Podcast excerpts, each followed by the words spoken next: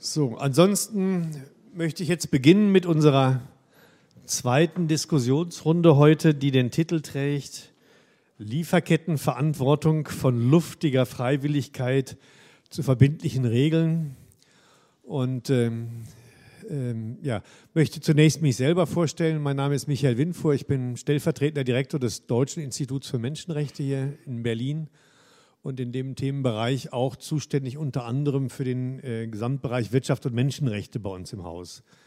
Als Institution beraten wir derzeit das Auswärtige Amt und die Bundesregierung in einem Prozess zur Erarbeitung eines nationalen Aktionsplans zum Thema Wirtschaft und Menschenrechte, in dem das Thema der Lieferketten auch angesprochen werden wird. Und ähm, damit Sie alle nochmal einen Überblick kriegen über die äh, gesamten sozusagen Diskussionsstartbestände auf internationaler wie auf nationaler Ebene, wird unser Podium gleich mit einem sieben- bis neunminütigen Kurzvortrag von Sarah Linkel von Brot für die Welt beginnen, die uns dazu einführt. Und dann werden wir hier zwei Gesprächsrunden haben, die sich mit dem Thema Lieferkettenproblematik beschäftigen. Und bevor ich meine Gäste vorstelle, will ich zumindest die Struktur erläutern. Wir werden den ersten Teil der Diskussionsrunde nochmal akut an dem Beispiel äh, Lunmin und Südafrika diskutieren und überlegen, was ist die Verantwortung entlang der Lieferkette in diesem Fall, was können wir daraus lernen über mögliche Verantwortungsträger, über äh, die einzelnen Verpflichtungen und Verantwortlichkeiten, die es gibt in dem Kontext und äh, werden in einer zweiten abschließenden Diskussionsrunde dann nochmal grundsätzlicher reden. Was müsste eigentlich und wie müsste eigentlich die Verantwortung in Lieferketten geregelt werden, damit wir dem Titel auch von luftiger Freiwilligkeit zu verbindlichen Regeln in irgendeiner Weise noch gerecht werden. Ja. Ähm, ich will vielleicht am Anfang nochmal kurz darauf hinweisen, dass wir äh, wenn wir uns über Lieferketten äh, thematisch beschäftigen, schnell vergessen, äh, wie kurzfristig erst der Prozess der Globalisierung zugeschlagen hat. Ja. Als ich in den 80er und 90er Jahren als Nichtregierungsorganisationsvertreter damals mich mit der Welthandelsorganisation beschäftigten, war der Anteil sozusagen des weltweit produzierten Erwerbs, was gehandelt wird, noch viel niedriger als heute. Ja, es ist eine enorm schnelle Beschleunigung hat es gegeben. Äh, Lieferketten haben sich verlängert, weil man ganze Teile der Produktion verlagern konnte. Äh, mehr als die Hälfte des Welthandels heute ist konzerninterner Handel. Das heißt Zulieferbeziehungen von einzelnen Konzernteilen zu anderen Teilen. Das deutet nochmal darauf hin, da hat sich in zwei, drei Jahrzehnten so viel verändert, wie man das gar nicht so schnell wahrnimmt, wenn man da nicht immer drüber nachdenkt. Ne? Und es ist diese Veränderung, die das Thema Wirtschaft und Menschenrechte auch so relevant gemacht hat oder relevant macht, weil das, was früher produziert wurde, da produzierte ein Unternehmen noch fast alles am eigenen Standort, von der Elektrik bis zur Liefer, bis zur Maschine. Das wird heute in großen Teilen eingekauft und mit dem Einkaufen von Zulieferprodukten gehen natürlich auch eine Menge Risiken einher. Wie wird das produziert? Wie wird an anderen Stellen produziert? Äh, wo kommen bis hin zu Rohstoffen eben die ganzen Bedingungen zusammen? Diese Themen treiben Unternehmen äh, ungleich äh, häufiger um, äh, als sie das früher zu tun hatten, weil es eben diese Globalisierung ökonomisch gegeben hat. Und sie treiben natürlich auch äh, Menschen um, die von diesen Prozessen betroffen sind. Ne? Und wenn es früher leicht war zu sagen, wenn es zu einem Problem in einem Bergwerksunternehmen kommt, ich komme zum Beispiel aus einer Zechensiedlung im Ruhrgebiet, dann waren die Verantwortlichen immer der Staat oder die Ruhrkohle AG. Ähm, da war das leicht auszumachen. Heutzutage sind die Verantwortungsketten eben sehr viel schwieriger, vor allen Dingen oft für Betroffene. Ja? Gerade wenn die Regierung vor Ort, wir haben das auf dem ersten Panel gehört, nicht so leicht zur Verantwortung zu ziehen ist wie kann man dann vielleicht die Bergbaufirma vor Ort zur Verantwortung ziehen? Geht das gut? Und wenn die nicht so gut zur Verantwortung zu ziehen ist, wen könnte man sonst noch zur Verantwortung ziehen?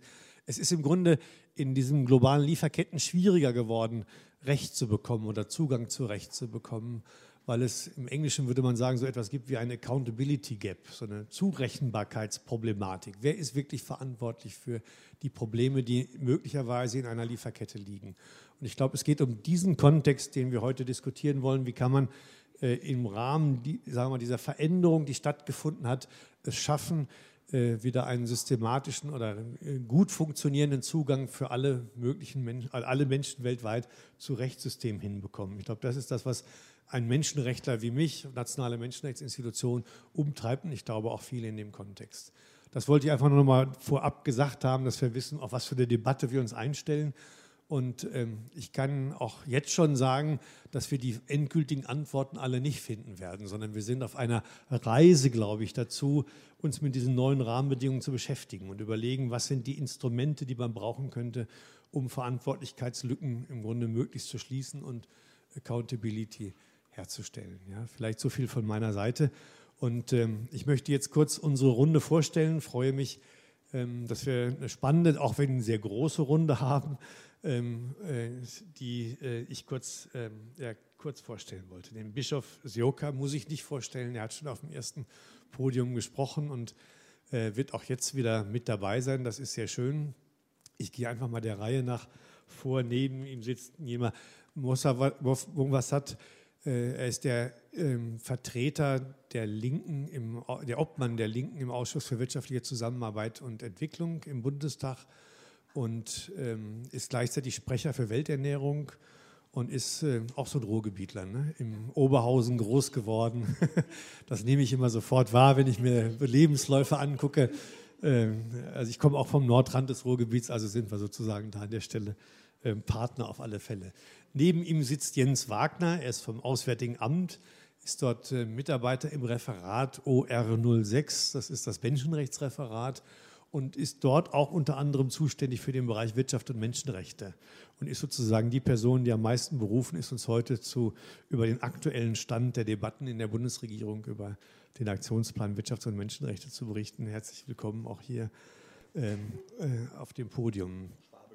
Genau. Daneben sitzt äh, Marina Grimm.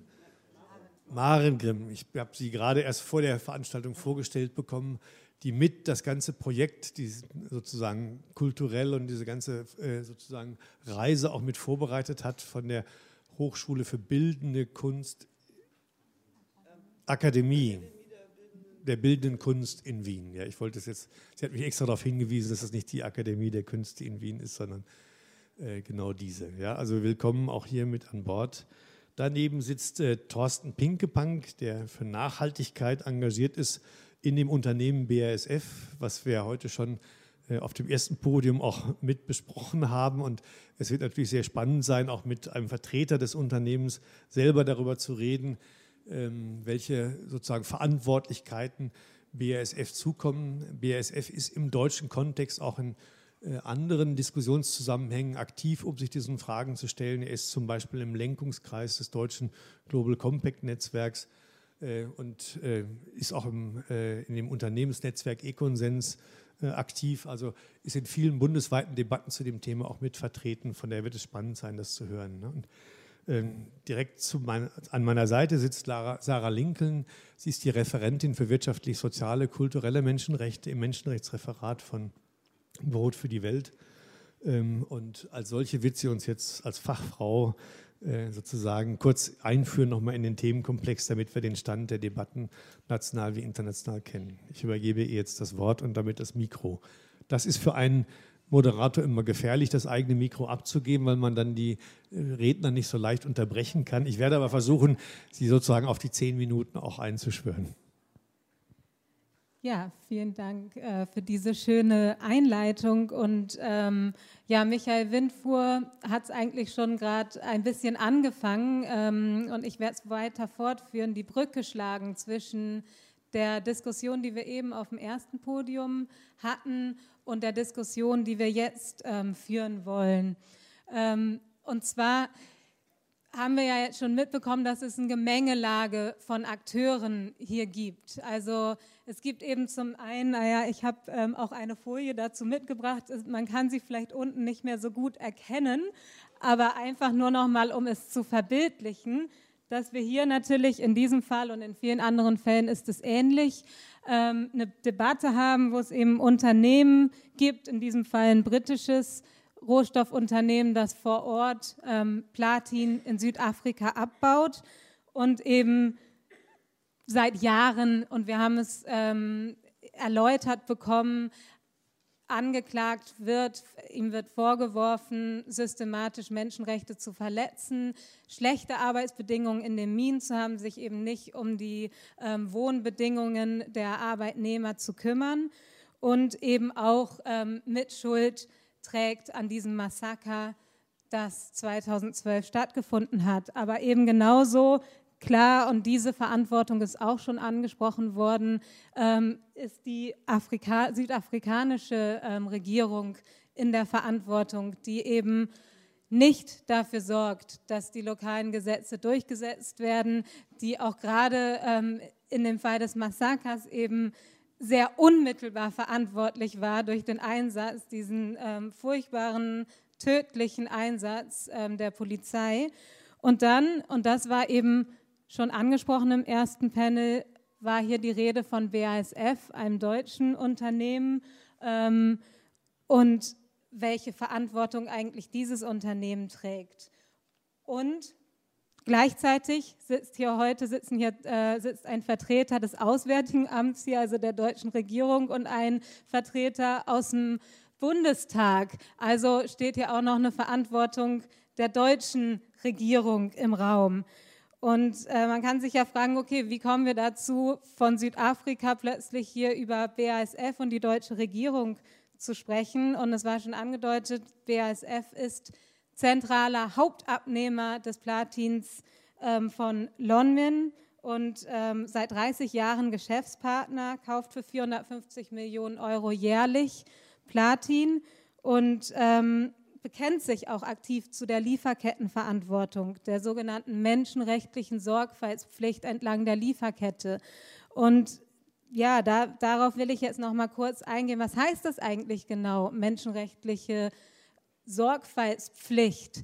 Ähm, und zwar ist es nicht so, dass wir hier nur von einer moralischen Verantwortung sprechen, sondern dieser Begriff stammt aus den UN-Leitprinzipien für Wirtschaft und Menschenrechte. Das ist momentan der Status quo in der internationalen Debatte um Unternehmensverantwortung, also in der Frage, wer, welche Unternehmen tragen eigentlich in globalen Geschäftsbeziehungen die Verantwortung für Produktionsbedingungen. Und ähm, ja, dass diese Leitprinzipien sind eben kein verbindlicher Völkerrechtsvertrag. Sie stellen aber im Moment den Konsens dar, auf den sich die Staatengemeinschaft geeinigt hat. Und sie beschreiben eben eine Verantwortung von Unternehmen, die über den unmittelbaren Einwirkungsbereich hinausgeht, nämlich sich auch erstreckt, und das ist ein Fortschritt, auf die Geschäftsbeziehungen, also auf das, was bei Vertragspartnern stattfindet. Und ganz konkret heißt das, dass von Unternehmen laut dieser internationalen Standards erwartet wird, dass sie eben menschenrechtliche Risiken analysieren, also sich erstmal darüber informieren, was ist eigentlich los bei meinem Geschäftspartner? Wie sehen dort die Arbeitsbedingungen aus? Hält der sich eigentlich an Vereinbarungen? Ähm, und besonders offensichtlich wird diese Pflicht, wenn es eben NGO-Beschwerden gibt, NGO-Berichte, Medienberichte, wenn es Hinweise darauf gibt, dass irgendetwas nicht stimmt. Und ähm, ja, zweite, der zweite Schritt ist dann das Ergreifen effektiver Gegenmaßnahmen. Und beide Schritte, der erste und der zweite, sind eben die, der wichtige Teil darin besteht, auch Betroffene vor Ort einzubeziehen. Nicht nur sozusagen vom Schreibtisch aus zu gucken, sondern eben auch zu fragen und die, die eben dort arbeiten, dort leben, zu fragen, ja, wie sieht es denn tatsächlich aus? Wie sind die Bedingungen tatsächlich? Und ähm, ja, effektive Gegenmaßnahmen, das hört sich erstmal schön an. Und da kann man sich auch fragen, gut, welchen Einfluss hat man denn, wenn man, wenn man äh, eben nicht selber dort Platin abbaut? Und tatsächlich äh, sehen wir in vielen verschiedenen Konstellationen, die Einflussmöglichkeiten sind groß. Man kann Druck ausüben, man kann eben auch selber gucken, wie ist eigentlich meine Einkaufspolitik? Sind die Preise, die ich für diese Produkte zahle, eigentlich so gestaltet, dass sie menschenwürdige Löhne ermöglichen? Und der dritte zentrale Punkt ist eine transparente Kommunikation. Wir haben eben schon ganz viel über Berichte gehört und was sie sagen oder eben auch nicht sagen. Und es geht eben ganz klar darum, transparent für alle, für eine Öffentlichkeit, aber auch für Betroffene vor Ort zu kommunizieren, welche Risiken man entdeckt hat und was man eigentlich tut, um diesen Risiken zu begegnen. Und zwar kann das heißen, Auditberichte, wenn man welche hat, zu veröffentlichen. Es kann heißen, eben mit Betroffenen über mögliche Risiken zu sprechen und transparent zu sagen, ja, wir haben das und das vor, passt das? Und jetzt komme ich ähm, zum letzten Punkt, keine Sorge. Ähm, diese menschenrechtliche Sorgfalt ist etwas, zu der sich ganz viele Unternehmen verpflichten, selber. Aber wir stellen leider fest, am Ende wird davon nicht so viel umgesetzt. Meistens ist, bleibt es eben bei, einer leeren, bei einem leeren Versprechen auf der Internetseite, ja, wir kümmern uns um unsere Lieferkette. Und ähm, ja, es ist auch nicht so verwunderlich, ehrlich gesagt, denn für viele Unternehmen stellt sich die Frage, warum? Warum tun, wenn momentan ähm, sind das nur freiwillige Empfehlungen? Unternehmen, die sich daran nicht halten, die diese Schritte nicht in die Praxis umsetzen, haben keine Sanktionen zu befürchten. Das heißt, ähm, und sie müssen eben auch nicht transparent darüber berichten, was sie tatsächlich tun. Das heißt, es, sie haben auch nicht zu befürchten, dass sie ähm, von den Verbrauchern dafür bestraft werden, also durch anderes Kaufverhalten.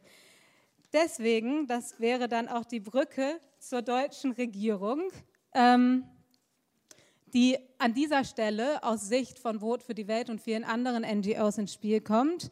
Ähm, sehen wir eben dort eine Verantwortung und das tun auch die UN-Leitprinzipien. Denn die UN-Leitprinzipien beschreiben eben nicht nur diese menschenrechtliche Sorgfaltspflicht, sondern auch eine Schutzpflicht des Staates, nämlich die Pflicht dafür zu sorgen, dass Unternehmen das auch umsetzen und die Pflicht, Beschwerdemechanismen zur Verfügung zu stellen. Und Michael Windfuhr hat es eben schon gesagt, Deutschland entwickelt derzeit einen nationalen Aktionsplan, um genau dieser internationalen Aufforderung nachzukommen und diese Pflichten irgendwo umzusetzen. Und ähm, aus unserer Sicht ist ganz klar, was zu tun ist, nämlich eine gesetzliche Verpflichtung für Unternehmen zu etablieren, also eine gesetzliche Sorgfaltspflicht. Denn wir stellen fest, am schnellsten, und das, das wird auch von vielen Studien gestützt, und am wirksamsten bewegt sich etwas in Unternehmen, wenn es eben eine gesetzliche Pflicht gibt und Konsequenzen, wenn es nicht getan wird. Und wir haben, das habe ich auch vorne ausliegen, ein Gutachten entwickeln lassen mit konkreten Vorschlägen, wie diese gesetzliche Unternehmensverantwortung aussehen kann. Leider ähm, deutet vieles darauf hin, dass der Aktionsplan äh, nicht zu einer gesetzlichen Verankerung führen wird, sondern es überwiegend bei freiwilligen Empfehlungen bleiben wird. Und ähm, ja, deswegen freue ich mich auch besonders auf dieses Podium, wo wir zum einen natürlich vom BASF hören werden, wie sie eigentlich diese menschenrechtlichen Sorgfaltspflichten umsetzen und hoffentlich eben auch ähm, aus dem Bundestag, aber auch aus dem Auswärtigen Amt, das federführende Amt für diesen Aktionsplan, hören werden, was denn die Bundesregierung gedenkt zu tun, um Unternehmen eben in die Pflicht zu nehmen.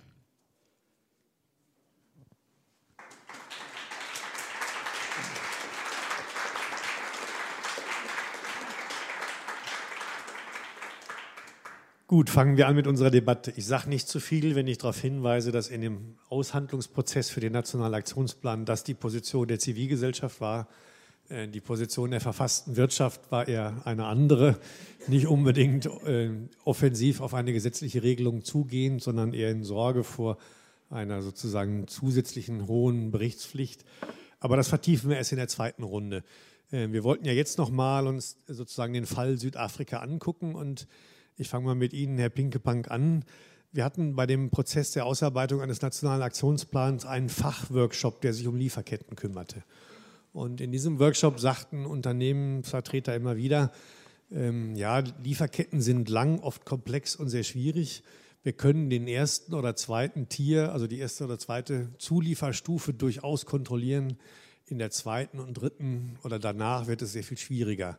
Ich nutze dieses Beispiel mal, weil wir ja hier einen Fall haben, wo Sie im Grunde quasi auf Ihrer ersten Abnahmestufe mit einem großen Marktanteil sozusagen an der äh, sozusagen Kunde sind von der Firma Lonmin. Ne? Wie sehen Sie denn ähm, sozusagen da Ihre Verantwortung und auch die Möglichkeiten, die Verantwortung einzufordern von dieser Firma? Ja, ja äh, Michael Winfrey, sehr gerne erzähle ich das. Aber erlauben Sie mir vorab eine kleine Personal Note sozusagen. Weil es ist das erste Mal, dass BSF in der Speakers-Reihe hier auch die Gelegenheit hat, mal dabei zu sein. Ich habe Herrn Bischof Seoka letztes Jahr bei uns bei der Hauptversammlung kennengelernt. Ich lerne Sie heute zum ersten Mal kennen und ich habe auch die letzten Jahre, muss man sagen, ja auch mir immer die, die Bilder angeschaut und einfach, auch ich persönlich, es fällt einem schwer, über diese Themen zu reden, ohne emotional zu werden. Um das mal zu sagen. Und ich möchte einfach mal Ihnen unser Mitgefühl nochmal ausdrücken. Und dann können wir gerne in diese technischen Diskussionen reingehen, wenn es geht um Union Guiding Principles und diese technischen Sachen. Aber wir sollten nicht vergessen, Sie sagten das am Anfang, weswegen wir eigentlich sitzen. Und das ist ein trauriger Anlass, aber ein wichtiges Thema und es ist gut, dass wir darüber reden. Also zu der Thematik, ja, äh, Frau Lincoln hat es eben gesagt, der Referenzrahmen, in dem sich das jetzt zurzeit abspielt und was John Ruggie da erarbeitet hat, ist ja quasi die Kodifizierung von Moral, wenn wir so wollen. Das ist ein moralisches Thema ja auch. Beschreibt jetzt ziemlich gut und klar die Rollenverteilung. State Duty to Protect, Company Responsibility to Respect und Access to Remedies. Wie sieht konkret jetzt bei uns in dem Fall Lonmin, über den wir jetzt erst reden, äh, das aus, wie wir das machen? Genau diese UN Guiding Principles sind für uns hier die Richtschnur, nach denen wir arbeiten. Äh, ich hatte selber mit, mit, mit äh, Herrn Ruggie auch ein paar Begegnungen in seinem, seinem Multi-Stakeholder-Dialog. Und die UN Guiding Principles teilen ja die Stufe der Verantwortung in drei Stufen ein. Die erste Stufe ist, ist eine Firma, hat sie den Menschenrechtsverletzungen verursacht. Did it cause? Zweite Stufe hat die Firma zu der Menschenrechtsverletzung beigetragen, contributed. Und dritte Stufe ist die Firma linked to, verbunden mit der Menschenrechtsverletzung. Ganz klar sind wir linked to. Ganz klar wird keiner, wir auch natürlich nicht sagen, dass wir da irgendwo beigetragen haben, mit verursacht haben. Und linked to löst einfach ganz klar auch Verantwortlichkeiten aus. Und diese Verantwortlichkeiten sehen wir bei uns und diese tun wir. Das heißt konkret, dass wir, es wurde ja gesagt, wir sind seit langem äh, in der Geschäftsbeziehung zu dem, zu dem äh, Lieferanten. Das heißt, BSF konkret erst seit 2006, da haben wir 2006 die Firma gekauft, die die Geschäftsbeziehung hatte. Äh, natürlich finden regelmäßige Gespräche statt. Natürlich haben wir dann nach dem, nach dem Vorfall äh, nicht nur unmittelbar, sondern weiterhin mit, dem, mit der Geschäftsführung und mit dem, mit, dem, mit, der, mit dem Lieferanten gesprochen, haben daraufhin auch ein ohnehin regelmäßig vorgesehenes Audit vorgezogen, haben dieses Audit aber nicht nach den bisherigen üblichen Kriterien durchgeführt, sondern haben das damals oder dann vorliegende Audit der sogenannten Together for Sustainability genutzt. Das ist eine Sektorplattform, die wir mitgegründet haben. Haben aber auch da uns nicht mit zufrieden gegeben, weil wir schon gedacht haben, das wird nicht den Case sozusagen Lonmin aus unserer Sicht abdecken, haben deswegen nochmal auch mit, der, mit dem Platin-Verband äh, zusammen die, den Fragebogen um 20 weitere Fragen ergänzt und sind dann in das Audit gegangen mit Lonmin, haben natürlich aber, bevor wir jetzt irgendein Judgment gemacht haben, weil das ist in der Tat für uns schwer, äh, auch den, die Farlam Commission abwarten wollen und haben uns natürlich uns genau angeschaut, was in der Farlam Commission steht. Das Audit wurde durchgeführt und aus dem Audit sind Findings gekommen. Und jetzt haben wir hier auch bei Lonmin, ähm, wie bei allen Lieferanten, bei denen wir Audits machen, sagen wir je nach, sage ich mal, Gravity der, der Findings, was ist der Überprüfungsintervall? Und das ist in der Regel ein Jahr.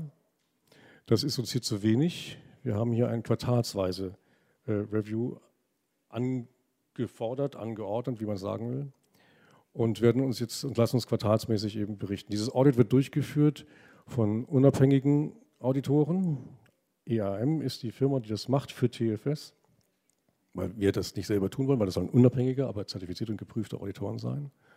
Und diesen Findings gehen wir nach. Ein wesentliches Finding war, das wurde auch schon adressiert, und das hat mich dann auch besorgt, das ist das Thema äh, Safety und vor allen Dingen hier das Thema Wandschutz. Da haben wir das Major Finding gehabt. Heißt jetzt aber auch konkret, dass wir unsere Brandschutzexperten, die BSF hat eine, ich glaube, man kann das sagen, eine der erfahrensten Werkfeuerwehren, wie es wirklich bei uns heißt. Die Leute gehen hin, die Leute schauen sich das an und werden London jetzt trainieren und klar machen, wo sie was zu verbessern haben. Es gab noch einige weitere Findings im Bereich vor allen Dingen EHS, also Environmental Health and Safety. Das ist also das, was wir da äh, konkret tun, aber das ist auch ein Punkt, wo ich sage, das reicht mir in dem Fall nicht aus, weil wir hatten es, wir hatten es auch eben vorhin schon besprochen, mit dem Buch habe ich kurz darüber gesprochen. Diese Audits beziehen sich natürlich auf die Sites. Das ist üblicherweise werden Lieferanten auditiert, und zwar ihre Anlagen, ihre Fabriken oder wie man es nennen möchte. Und hier haben wir, glaube ich, Defizite an anderer Stelle. Wir haben hier Defizite ganz offensichtlich in der Infrastructure, in where you are living. Und äh, darauf beziehen sich die Audits, aber nicht im Kern. Das sind ein paar Fragen dazu, aber das ist nicht der Kern. Deswegen ist mir das nicht genug. Deswegen habe ich letztes Jahr, da muss ich kurz sagen, BASF ist die einzige deutsche Firma bisher, die in der sogenannten Global Business Initiative on Business and Human Rights ist. Äh, ich bin da im Lenkungskreis und äh, wir machen einmal im Jahr in Regionen der Welt, wo wir sagen, da sind Fälle oder da ist einfach die Situation, We Governance Zones vor, zum Beispiel, ähm, Outreach-Konferenzen. Ich habe dann letztes Jahr deswegen zu dem Beschluss äh, äh, das getrieben, dass wir dieses Jahr nach Johannesburg gehen. Im Ende Mai werden wir da sein und werden da eine Konferenz machen. Und ich bereite auch gerade äh, mit, nicht ich, sondern die GBI, vor allem meine Mitarbeiter, äh, hier eine spezielle Sitzung, einen speziellen Workshop vor, um Root Causes für den Mining-Sektor zu erarbeiten. Weil wir meinen, dass wir jetzt einerseits nicht nur den Fall Non-Min in unserer Verantwortung sehen, sondern ich möchte ganz gerne, dass wir da, wo es BSF möglich ist, mitwirken können. Wie können wir einen Sectorial Approach, eine Sector Initiative äh, ähm, mit initiieren und zwar nicht nur im Sektor, sondern along the value chain, werden deswegen auch Kunden von uns ansprechen, im Bereich Automotive. Weil am Ende des Tages, vielleicht fragen sich viele, was machen wir eigentlich mit dem Platin? Aus, aus dem Platin bauen wir Katalysatoren für die Autos. Das ist der Drei-Wege-Cut, der wird aus Platin gemacht und wir stellen ihn her. Und ähm, das ist also sozusagen jetzt in Kurzversion, ich möchte nicht Namen reden, das ist ein bisschen die Thematik, die wir jetzt bei dem Case machen. Wir werden sicherlich noch darauf kommen, wie können wir jetzt Ihre Thematik auch noch weiter aufgreifen, wie können wir da weiter unterstützen und helfen. Hm. Ja, erstmal herzlichen Dank auch für die Darstellung. Ich fand es jetzt auch gut, dass Sie Zeit hatten, das erstmal vorzustellen hier. Ne? Ich würde gerne jetzt Herrn äh, Bischof fragen, ähm, wenn Sie sich die Situation nochmal anschauen mit den Verantwortlichkeiten, die besprochen wurden. Hauptverantwortung hat die südafrikanische Regierung, wie wir gehört haben. Ein zweiter wichtiger Verantwortungsträger wäre die britische Bergbaufirma Lonmin und dann kommt jetzt BSF. Wie denken Sie so von Ihrem Blick darüber nach, auch auf den bezogenen Fall, auf den konkreten Fall? Äh, wer muss, wer trägt die Hauptverantwortung ähm, in, in, der Gewichtung? Wir haben das am ersten Panel schon beschrieben, aber ich würde gerne mal von Ihnen so hören, wie Sie denn die Verantwortung der Firmen sehen, gerade im Verhältnis zur Verantwortung der Regierung und auch dann noch die Firma, die linked to äh, ist, ja, und vielleicht nicht causing.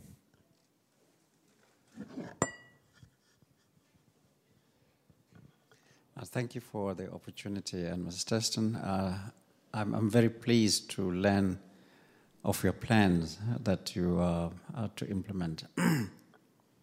it's true you are third uh, on the line, uh, but that does not exempt you from the responsibility uh, of calling your suppliers to, to be accountable and to be transparent. You pride yourselves as um, uh, signatories to uh, UN um, um, initiatives, um, and and uh, you you don't tell us though how you monitor your um, supply chain um, with those matters. and therefore it, it is difficult uh, to trust that what you say will actually be done by the company. It's, we, are not saying that you should be uh, telling the government what it ought to be doing. Uh, politics um, should be separated from labor uh, to a large degree once they have made the rules uh, and, and, the laws that govern the workplace. However, you have a responsibility of uh, transparency and accountability. Uh, for instance, if I may make an example, the social labor plan of Lonmin, um, it's difficult to lay your hands on it. Uh, I believe that you should be, as um, big customer, um, asking for it and uh, asking whether it is uh, being discussed with the community. Because unless the community know what the company is doing to contribute to the development, they, they'll always be suspicious of the motives. They think the wealth is being taken away and um, they are left uh, to live in, in, in, poverty. And so I would um, say that you, you, you need, as um, uh, the big customer, to try and question the reports that are sent to you. I, I would want to say that um, if you don't take responsibility to know what actually goes on on the ground, you are liable, and uh, it's immoral on, on your part. But um, the invitation is open, and I'm hoping that when you come uh, end of May, we will be able to expose you to some of these uh, living conditions that we talk about, the risky working conditions that uh, we're referring to, the unfulfilled promises that uh, we, we, we, kept on um, uh, citing, so that you can then begin to say to the CEO, you telling us one story, but on the ground, this is what we see. And so I, I do believe that um, Lonmin is the first culprit uh, because, in actual fact, the truth is if you read Lonmin's reports, it's very difficult to put your finger on the issues because they report in broad terms, as he was saying, that um, there are many players um, in, in, the uh, supply chain. Unless you, you, you, really scrutinize, you would not see. For instance, the issue of housing. From 5,500 houses, you get only three. But the researcher almost missed it because it was hidden within the broad uh, reporting uh, scheme of things there. Vielleicht frage ich an der Stelle direkt Herrn Pinkepank nochmal zurück. Die Anmerkung war ja, müsste es nicht mehr Kommunikation geben mit den Menschen vor Ort, die auch in einer solchen Situation betroffen sind, über das, was sie vorhaben, über das, was sie von der Firma Lonmin auch verlangen weil natürlich diese Art von Öffentlichkeit einerseits BSF ja auch entlasten würde, andererseits auch natürlich durch die Öffentlichkeit mehr Druck machen würde auf die Firma oder ist das nicht möglich wegen rechtlicher Probleme? Also mich würde mal interessieren, wie Sie da so als Firma drüber nachdenken, ne? weil die Transparenz könnte Ihnen ja auch helfen, ähm, sozusagen den Druck öffentlich zu machen und Sie gleichzeitig entlasten. Ich bin, ich bin sehr dankbar für Ihren Hinweis und auch nochmal für Ihren Hinweis, weil das ist das zweite Finding, was ich schlicht eben auch vergessen habe. Ähm, wir haben ein zweites Finding gesehen, dass wir die Stakeholder Interaction oder Community Relations bei Lombin als verbesserungswürdig sehen. Und wir selber haben hier äh, eben übrigens auch bei der Konferenz werde ich dazu referieren und werde dann, wenn wir so ein Coaching machen mit Lonmin zu der Thematik, äh, weil wir haben hier aus unserer Sicht ein sehr erfolgreiches äh, Tool, sagt man heutzutage, entwickelt in den letzten Jahren. Das nennt sich Community Advisory Panels.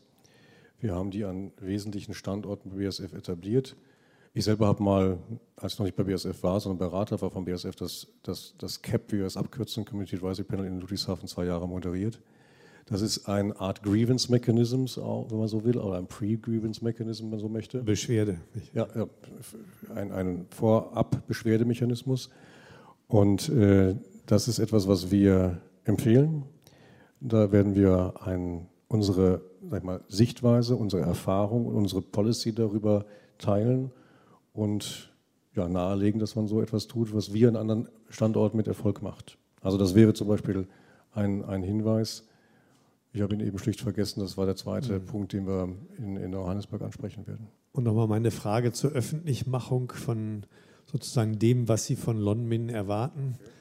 Also wie delikat ist das? Ist das mhm. üblich oder macht man das nicht unter Unternehmen? Nee, was man nicht macht, und das werden wir auch zurzeit, tun wir das nicht, das werden wir auch in aufsehbarer Zeit nicht tun, dass wir Auditergebnisse veröffentlichen. Das können wir rechtlich nicht, weil das ist ein Audit, das über die sogenannte TFS-Plattform läuft. Und die TFS-Plattform ist BSF einer der Gründungsmitglieder zwar, aber inzwischen eins von, ich glaube, 16 Unternehmen. Und das ist deren Intellectual Property, ihr geistiges Eigentum weil das ist auch deren Geschäftsmodell und die veröffentlichen die Fragebogen nicht. Was wir geteilt haben, ist äh, die Themen der Fragen, die können wir gerne teilen, aber eben nicht das Audit und das Auditergebnis. Frau Grimm, Sie sind ja vor Ort sehr viel ähm, unterwegs gewesen in der letzten Zeit und haben da auch Kommunikation rund um Lonmin mitbekommen, die von Lonmin selber, die der Regierung und äh, auch die vielleicht vom BASF wie würden Sie sozusagen die Verantwortungszuteilung sehen und auch die, das sich Stellen der einzelnen unterschiedlichen Verantwortungsträger zu ihrer Verantwortung? Nun, ähm, ich glaube, zum Thema der Verantwortung ist ja schon relativ viel gesagt worden. Ich kann dem eigentlich äh, gar nicht äh, so viel hinzufügen. Also die Ergebnisse des Farlam Reports haben ja sehr eindeutig äh, dargelegt, dass sozusagen ein Konglomerat aus eben halt Regierung, äh, also politischen Verantwortlichen, eben halt Lonmin als sozusagen agierender, also auch aktiv agierender Part in, in, in dieser ganzen Situation äh, und der Polizei äh, eben halt ähm, schuld ist und die Verantwortung trägt für dieses Massaker, dem habe ich an dieser Stelle gar nicht so viel hinzuzufügen. Ähm, ich würde lieber nochmal ähm, also um nochmal sozusagen die Problemtiefe nochmal irgendwie, ähm, um einen Punkt zu erweitern, ein Beispiel, auf das wir auch in unseren Recherchen gestoßen sind, irgendwie kurz anführen. Und zwar, ähm, dass ähm, Lonmin 2006 äh, durch ein Armutsbekämpfungsprogramm von der Weltbank ähm, sich eine ähm, größere Millionensumme ähm, sozusagen gesichert hat, indem sie gesagt haben, dass sie halt konkret in den umliegenden ähm, Communities um Marikana herum eben halt mit dem Geld der Weltbank, also der, die IFC ist ein, eine, eine Untergruppe oder eine, eine Unterformation der, der Weltbank, International Finance Corporation, dass sie eben halt äh, mit diesem Geld äh, explizit Community-Projekte unterstützen wollen und lokale, lokale Geschäfte unterstützen wollen. Ähm, davon ist äh, außer einem Fotoshooting, hat man den Eindruck irgendwie, was dann wiederum auf einer Website veröffentlicht wird, ähm, nichts passiert, sondern also um nochmal die Impertinenz, die auch irgendwie äh, äh, dem Ganzen zugrunde liegt oder inhärent ist, nochmal darzustellen, dass halt Armutsbekämpfungsprogramme der Weltbank dafür genutzt werden, dass Firmen sich daran ähm, sozusagen sich, sich da, dadurch irgendwie Finanzspritzen sichern können und offensichtlich keine Mechanismen da sind, das halt auch tatsächlich zu kontrollieren. Ähm, das ist zum Beispiel etwas, was äh, sich, äh, um noch um auf Ihre Frage dann zurückzukommen und den, den Bogen zu kriegen, was sich ähm, tatsächlich ähm, deckt mit allen Aussagen, die wir dort ähm, mit Betroffenen, also von Betroffenen bekommen haben. Denn was wir hauptsächlich gemacht haben, also wir, der Jakob Krameritsch und ich, eben halt mit Akteurinnen vor Ort ähm, und uns mit Betroffenen äh, unterhalten haben. Sprich, wir haben konkret Interviews mit, äh, mit Arbeiterinnen gemacht. Wir haben mit den Leuten in den Communities gesprochen und wir haben sie natürlich auch auf die Kontinuitäten äh, dessen angesprochen, also der Verhältnisse angesprochen, unter denen dort äh, gelebt und gearbeitet wird. Und ähm, ähm, es ist hier mehrmals gesagt worden, schon am heutigen Abend, wir haben es mit kosmetischen, also wenn, wenn es äh, mit kosmetischen Veränderungen, mit kosmetischen Verbesserungen zu tun, aber keineswegs mit, äh, mit einem sozusagen äh, strukturellen also sozusagen Angehen der, dieser Probleme auf einer wirklich strukturellen, fundamentalen Ebene. Ähm, es ist ähm, kein politischer Wille zu erkennen, tatsächlich etwas an den Verhältnissen grundsätzlich zu ändern. Das ist jetzt mal in Kürze irgendwie das, was sich für uns so dargestellt hat und was wir auch zu hören bekommen haben und was wir natürlich auch weitererzählen. Ähm, weil ich glaube, dass, ähm, dass ein Großteil des Problems auch darin liegt, dass, ähm, dass ähm, sozusagen in diesen freiwilligen Initiativen zur Kontrolle der Lieferkette oder zur Wahrnehmung der menschlichen Sorgfaltspflicht entlang der Lieferkette. Ein großes Problem besteht eben halt sozusagen in diesem vorauseilenden Agieren der, der Firmen, die eigentlich äh, dazu angetan werden oder angehalten wären, eben halt ähm, fundamental äh, was an Bedingungen, an Grundbedingungen zu ändern, ähm, dass ähm, die sich natürlich damit auch die Definitionsmacht über, über ähm, die Darstellung äh, der Problematik sichern. Und ähm, das sind natürlich alles, ich sag's mal so, catchy Begriffe, also Ethical Investment, ähm, ähm, Fairhandeln und so weiter und so fort. Das sind ja irgendwie reale Geschäftszweige, die äh, sehr gut laufen, sage ich jetzt mal so ganz salopp. Ähm, das ist äh, wahnsinnig schwer, dagegen äh, noch das Bild der tatsächlichen Realität überhaupt anzubringen. Ähm, das ist das Problem. Also ich glaube, wir haben, wir, haben, wir haben nicht nur das reale Problem, über das wir jetzt hier gerade reden, sondern wir haben auch ein fundamentales Diskursproblem. Das haben vielleicht eher wir dann hier in Europa. Also wie wir sozusagen mit den Realitäten, die ja zur Verfügung gestellt werden und aber auch zur Verfügung stehen, äh, dank ähm, der globalen ähm, ähm, Verfügbarkeit eben halt von Informationen. Wir, haben, wir haben sozusagen ein Wahrnehmungsproblem ein sehr veritables.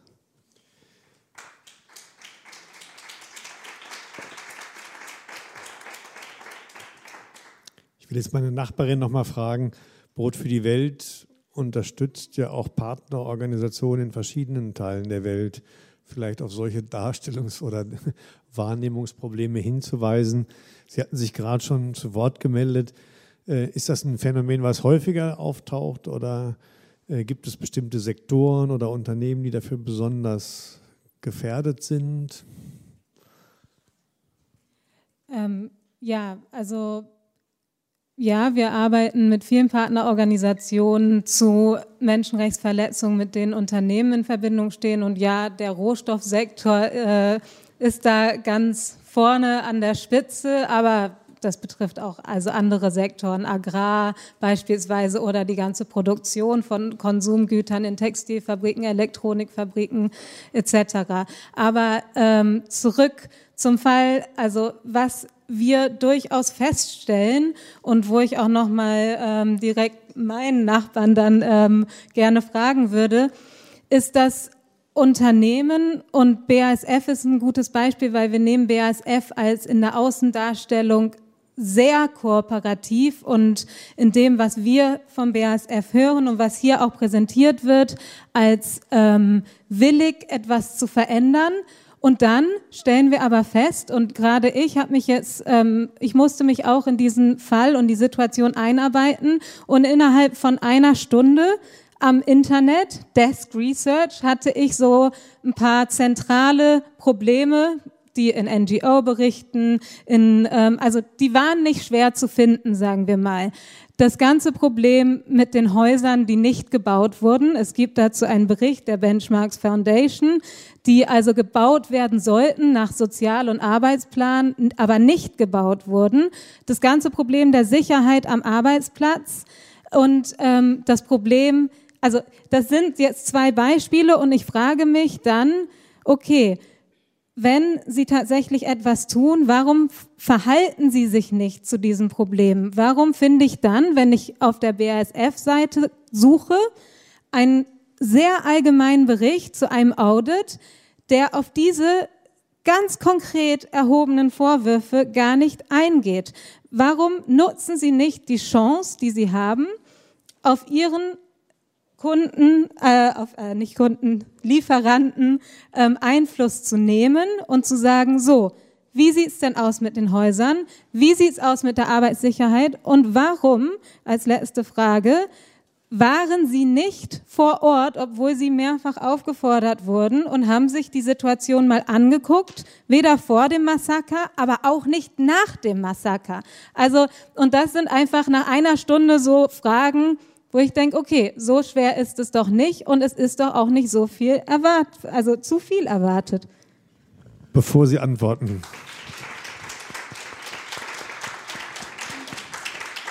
Herr Pinkebank, möchte ich gerne noch Herrn Movas hat das Wort geben. Der schart schon mit den Hufen, das sehe ich. Ähm, Herr Movassat hat also im Bundestag äh, mit der Fraktion der Linken einen eigenen Antrag letztes Jahr eingebracht, Unternehmen stärker in die Pflicht zu nehmen, der dann im Bundestag keine Mehrheit gefunden hat.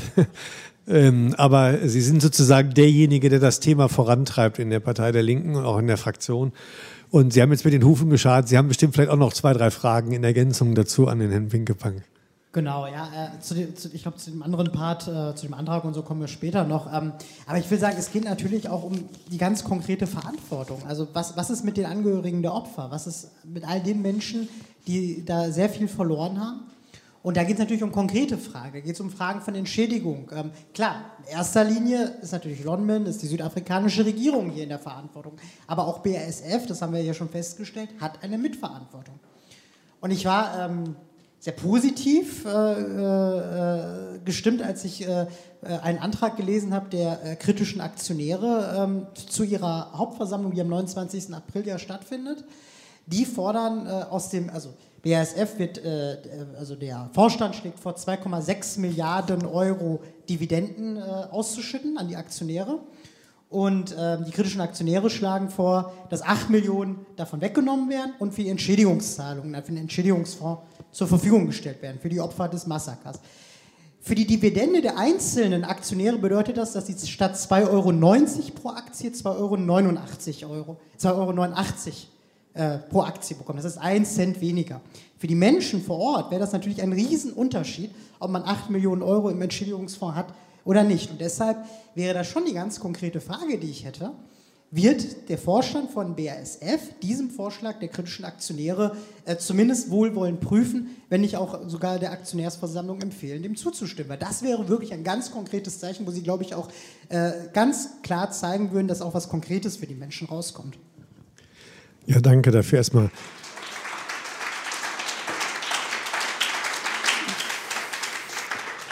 Es sind zwei Fragen im Grunde, zwei Fragenkomplexe, Herr Pinkepang. Das eine ist, ähm, glauben Sie Lonmin zu viel oder äh, ist es zu viel Schönfärberei, was dort stattfindet? Müssten Sie kritischer nachfragen? Im Grunde sind die Fragestellungen ja vielleicht auch klarer, auch als so ein internes Audit sie erbringen kann gerade die externen Faktoren haben wir ja gehört, das ist die eine Fragestellung, die andere ist dann Entschädigungsfragen. Ne? Aber Sie haben jetzt das Wort. Ja, vielen Dank. Also einerseits glauben wir zu viel, beziehungsweise schauen wir weg oder gucken wir da richtig hin. Das ist im Kern die Frage eigentlich. Nicht? Oder was kommunizieren wir darüber? Nicht auch? Was sagen wir darüber? Äh, ich glaube, Anfang der Woche haben wir eine neue Position bzw. ein neues Statement zu, dem, zu der Fragestellung ins Netz gestellt, wo wir übrigens auch diese beiden Themen erwähnen, äh, Brandschutz und, und Stakeholder Relations, was ich eben sagte. Also da sagen wir schon ein Stück weit, was aus dem Audit herausgekommen ist, was wir jetzt tun wollen. Aber zu dem Thema, ähm, äh, das ist doch offensichtlich, dass die Häuser nicht da sind. Und wieso macht ihr da nicht Druck? Das ist ja im Prinzip Ihre Frage. Nicht? Wir hatten das vorhin schon diskutiert. Ähm, das ist eine interessante, wirklich interessante Fragestellung, ob man da mal, wie man da rangehen kann. Denn ich sagte ja vorhin, Audits schauen auf die Fabriken, auf die Anlagen und eben nicht unbedingt auf die Infrastruktur, auf die Region. Hier, glaube ich, ist der Punkt, dass wir von zwei verschiedenen Defiziten reden. Wir sagen, die Defizite von dem Audit erarbeitet Lonmin und die tracken wir, aber es sind nicht die Defizite, von denen Sie reden, die Defizite, die Sie sehen. Genau. Inwieweit man da rankommen kann. Was ist die Infrastruktur? Was ist mit dem, mit dem, mit dem, mit dem Housing Plan? Und natürlich hat aus meiner Sicht da auch die, die Regierung wirklich eine Verantwortung. Und wir könnten auch mal darüber reden, inwieweit, weil der Pfeil zwischen den Regierungen da oben fehlte mir ehrlich gesagt auch ein Stück weit. Ne? Die Frage wartet schon. Und, ja, die Frage kann ich mir vorstellen. Also das ist der Punkt. Ja, das müssen wir mal auch, sag mal, da sind wir dann nachher bei diesen Instrumenten und Tools. Inwiefern schauen die Audits richtig hin? Erster Punkt. Zweiter Punkt ist, Natürlich habe ich aber auch keine Veranlassung der völlig renommierten externen Auditoren jetzt erstmal zu misstrauen, dass die mir was Falsches sagen, was ich an Berichten bekomme. Da muss ich mir ranschauen. Aber das, wie gesagt, ich glaube, wir reden von zwei verschiedenen Audits. Ich will, mal, ich will mal an der Stelle eben gerade nachfragen. Äh, bei der Diskussion um den Nationalen Aktionsplan haben wir oft gesagt, menschenrechtliche Risikoabschätzung. Ne? Und wäre es ja auch möglich, über so ein Audit mal hinaus zu gehen und zu recherchieren oder so. Ne? Das ist jetzt methodisch noch gar nicht angedacht. Wäre sowas nicht denkbar, als Unternehmen auch zu sagen, es gibt bestimmte Problemsituationen, wo wir einfach jenseits dem sozusagen in Unternehmensverbänden verabredeten Auditformaten, die auch patentiert sind und so weiter, einfach hinausgehen müssen, um nochmal genau zu wissen, was passiert. Also zumindestens bei so wichtigen Lieferanten jetzt. Ja, vielleicht nicht bei der Apotheke, die Lonmin beliefert, aber bei Lonmin selber. Ja. Absolut. Und deswegen ist das der Ansatz, den ich eben in Johannesburg, wenn es möglich ist, erarbeiten möchte. Da reicht mir jetzt aber nicht Lonmin alleine. Ich glaube, dass diese Thematik, so ist mein Bild auf die, auf die Situation, eben nicht nur um diese Mine und nicht nur um Lonmin ist, sondern das ist ein Problem, ich glaube, Sie hatten es auch gesagt, unter anderem des Platinumbergs, also der, des Sektors. Und deswegen wollen wir das eben nicht nur mit Lonmin und nicht nur um diesen Standort besprechen, sondern auch mit, mit, mit dem Sektor und das versuche ich Ende Mai voranzubringen. Dann war noch die Frage. Ja, machen Sie weiter. Sorry, ja, Frage von Ihnen, äh, Gegenantrag. Nicht? Äh, wir hatten einen ähnlichen Gegenantrag letztes Jahr, die Aktionäre haben ihn abgelehnt. Ähm, und jetzt, jetzt, kommt, ja, jetzt kommt der Punkt, ähm, was wir vorhin sagten mit den Guiding Principles. Und Linked to heißt, dass die BSF nach diesem kodifizierten Rahmen nicht in der Verantwortung steht, finanzielle Remedies zu zahlen, aber in der Verantwortung steht, auf den Lieferanten einzuwirken, auf die Thematik einzuwirken. Das ist die Richtschnur, nach der wir handeln, derzeit handeln und meines Erachtens auch weiter handeln werden. Das heißt aber eben nicht, dass ich nicht sehe, dass wir Remedies tun, sondern Remedies tun wir in einer anderen Form. Ich kann völlig verstehen, dass das andere anders sehen, aber andererseits ist es so, wir finden, dass diese Guiding Principles, Sie hatten es ja gesagt, sind international sehr anerkannt, aus meiner Sicht der beste verfügbare Rahmen ist, der verallgemeinerbar ist. Weil wir haben natürlich jetzt diesen einen Fall, wir haben andere Fälle, wir könnten Präzedenzfälle schaffen. Ich meine, dass das ein Rahmen ist, auf den wir insgesamt weltweit lange hingearbeitet haben, der für uns da der richtige ist. Gut. Jetzt ist ja, machen Sie ganz kurz dazwischen. Ich wollte zwar jetzt den Herrn Wagner grillen, aber jetzt sind Sie, dürfen Sie dazwischen. Ich möchte nur zwei, zwei, zwei Dinge hinzufügen. Das erste ist, dass ähm, äh, BASF unmittelbar nach der Einreichung dieses Gegenantrags äh, durch die kritischen Aktionärinnen und Aktionäre den mit der Unterschrift oder dem Vermerk versehen hat, dass der Vorstand äh, diesen Antrag für unbegründet hält und deswegen vorschlägt, ihn abzulehnen. Das ist auch dasselbe wie letztes Jahr übrigens. Also ähm, das steht schon gleich von vornherein darunter. Und dann noch eine andere Anmerkung zu einem, einer Sache, die Sie vorher gesagt haben. Sie haben gesagt, ja, das Problem wäre ja auch irgendwie also wieder ein Wahrnehmungsproblem. Ähm, das Problem wäre ja auch, dass eben halt ähm, Sie nur die Fabriken monitoren und eben halt gar nicht die umliegenden Communities. Es ist im gesamten Platinum Belt schlicht nicht möglich, zu den Fabriken überhaupt hinzukommen, ohne wahrzunehmen, was drumherum los ist. Gut, wir kommen gleich nochmal zu der Frage der Wahrnehmung. Wir kommen auch nochmal zur Frage der Entschädigungen zurück, äh, wenn wir quasi unsere zweite Runde beginnen. Jetzt würde ich gerne mal den Herrn Wagner fragen. Wir hatten ja jetzt, haben wir die ganze Zeit über Unternehmensverantwortung gesprochen zunächst. Ne? Ich würde Sie nochmal fragen, wie sehen Sie die Verantwortung der Regierung von Südafrika auch für solche äh, Wohnprojekte, auch in der Kontrolle einer Firma? Das wäre für mich erstmal interessant. Aber im zweiten dann auch nochmal die Überlegung, was können Sie oder wo sehen Sie eigentlich die Aufgabe des Auswärtigen Amtes? Ja? Also jetzt sowohl in Bezug auf mit Gespräche mit der südafrikanischen Regierung, ähm, den Austausch darüber, welche Formen, welche Möglichkeiten, welchen Hebel gäbe es dort eigentlich, aber auch, was ist Ihr eigenes Nachdenken darüber, was Sie denken, was Sie von BASF verlangen sollten? Ja, also die Pflicht zum Schutz der Menschenrechte liegt primär natürlich bei dem Land und bei der Regierung vor Ort. Das bedeutet, dass primär zunächst einmal die südafrikanische Regierung da in der Pflicht ist. Das ist etwas, das ist ein Punkt, auf den wir deutlich hinweisen, sowohl hinter verschlossenen Türen als auch vor verschlossenen Türen.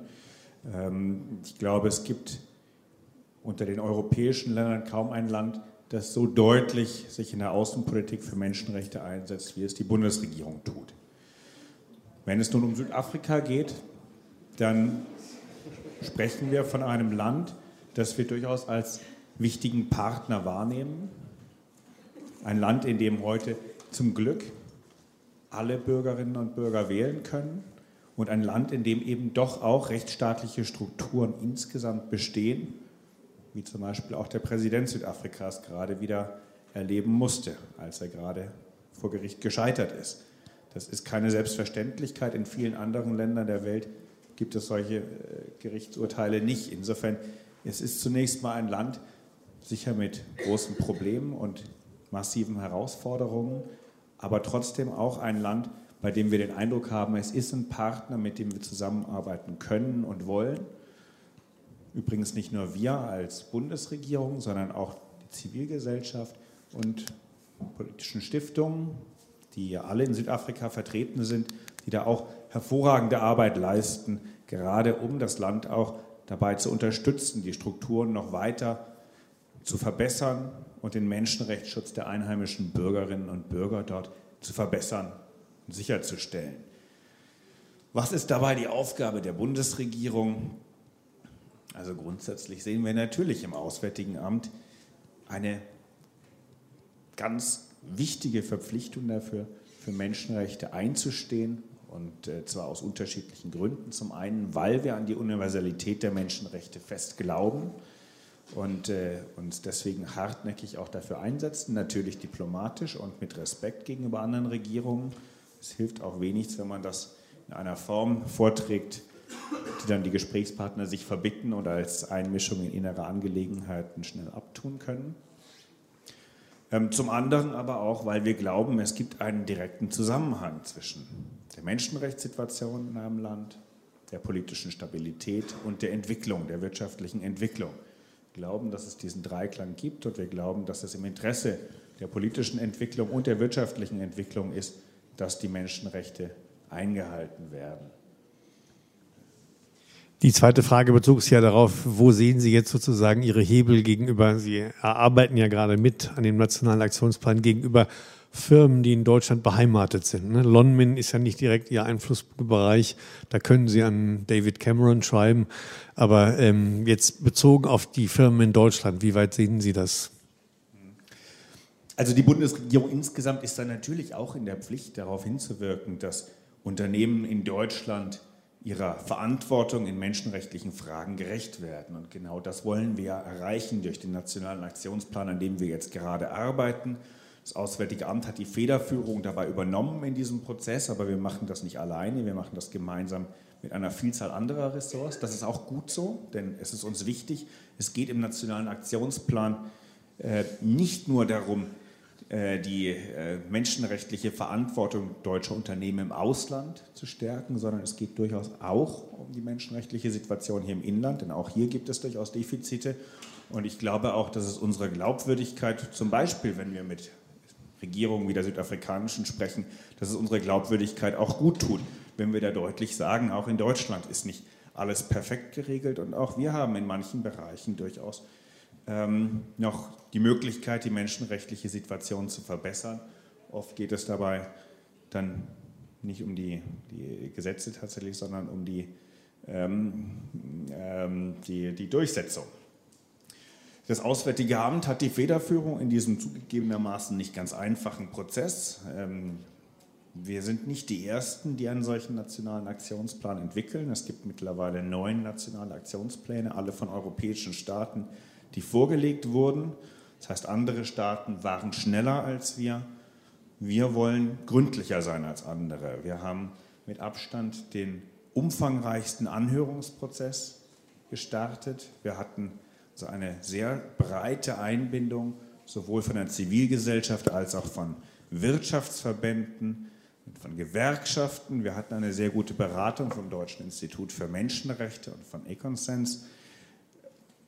Wir haben es uns nicht leicht gemacht, diesen Prozess voranzubringen mit insgesamt zwölf Anhörungen und drei nationalen Konferenzen. Kein anderes Land, das einen solchen nationalen Aktionsplan vorgelegt hat, hat auch nur annähernd so viel Beteiligung versucht zu ermöglichen. Und das ist auch die Begründung oder der Grund dafür, weshalb es bei uns etwas länger dauert.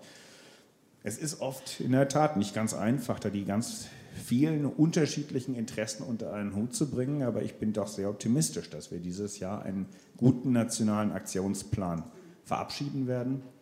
Einen nationalen Aktionsplan, der durchaus auch ambitioniert ist und bei dem man sagen kann, der kann sich sehen lassen im Vergleich zu dem, was in vielen der anderen neuen Länder so vorgelegt wurde bisher. Okay, jetzt sehe ich Frau Lincoln auch mit den Hufen scharren.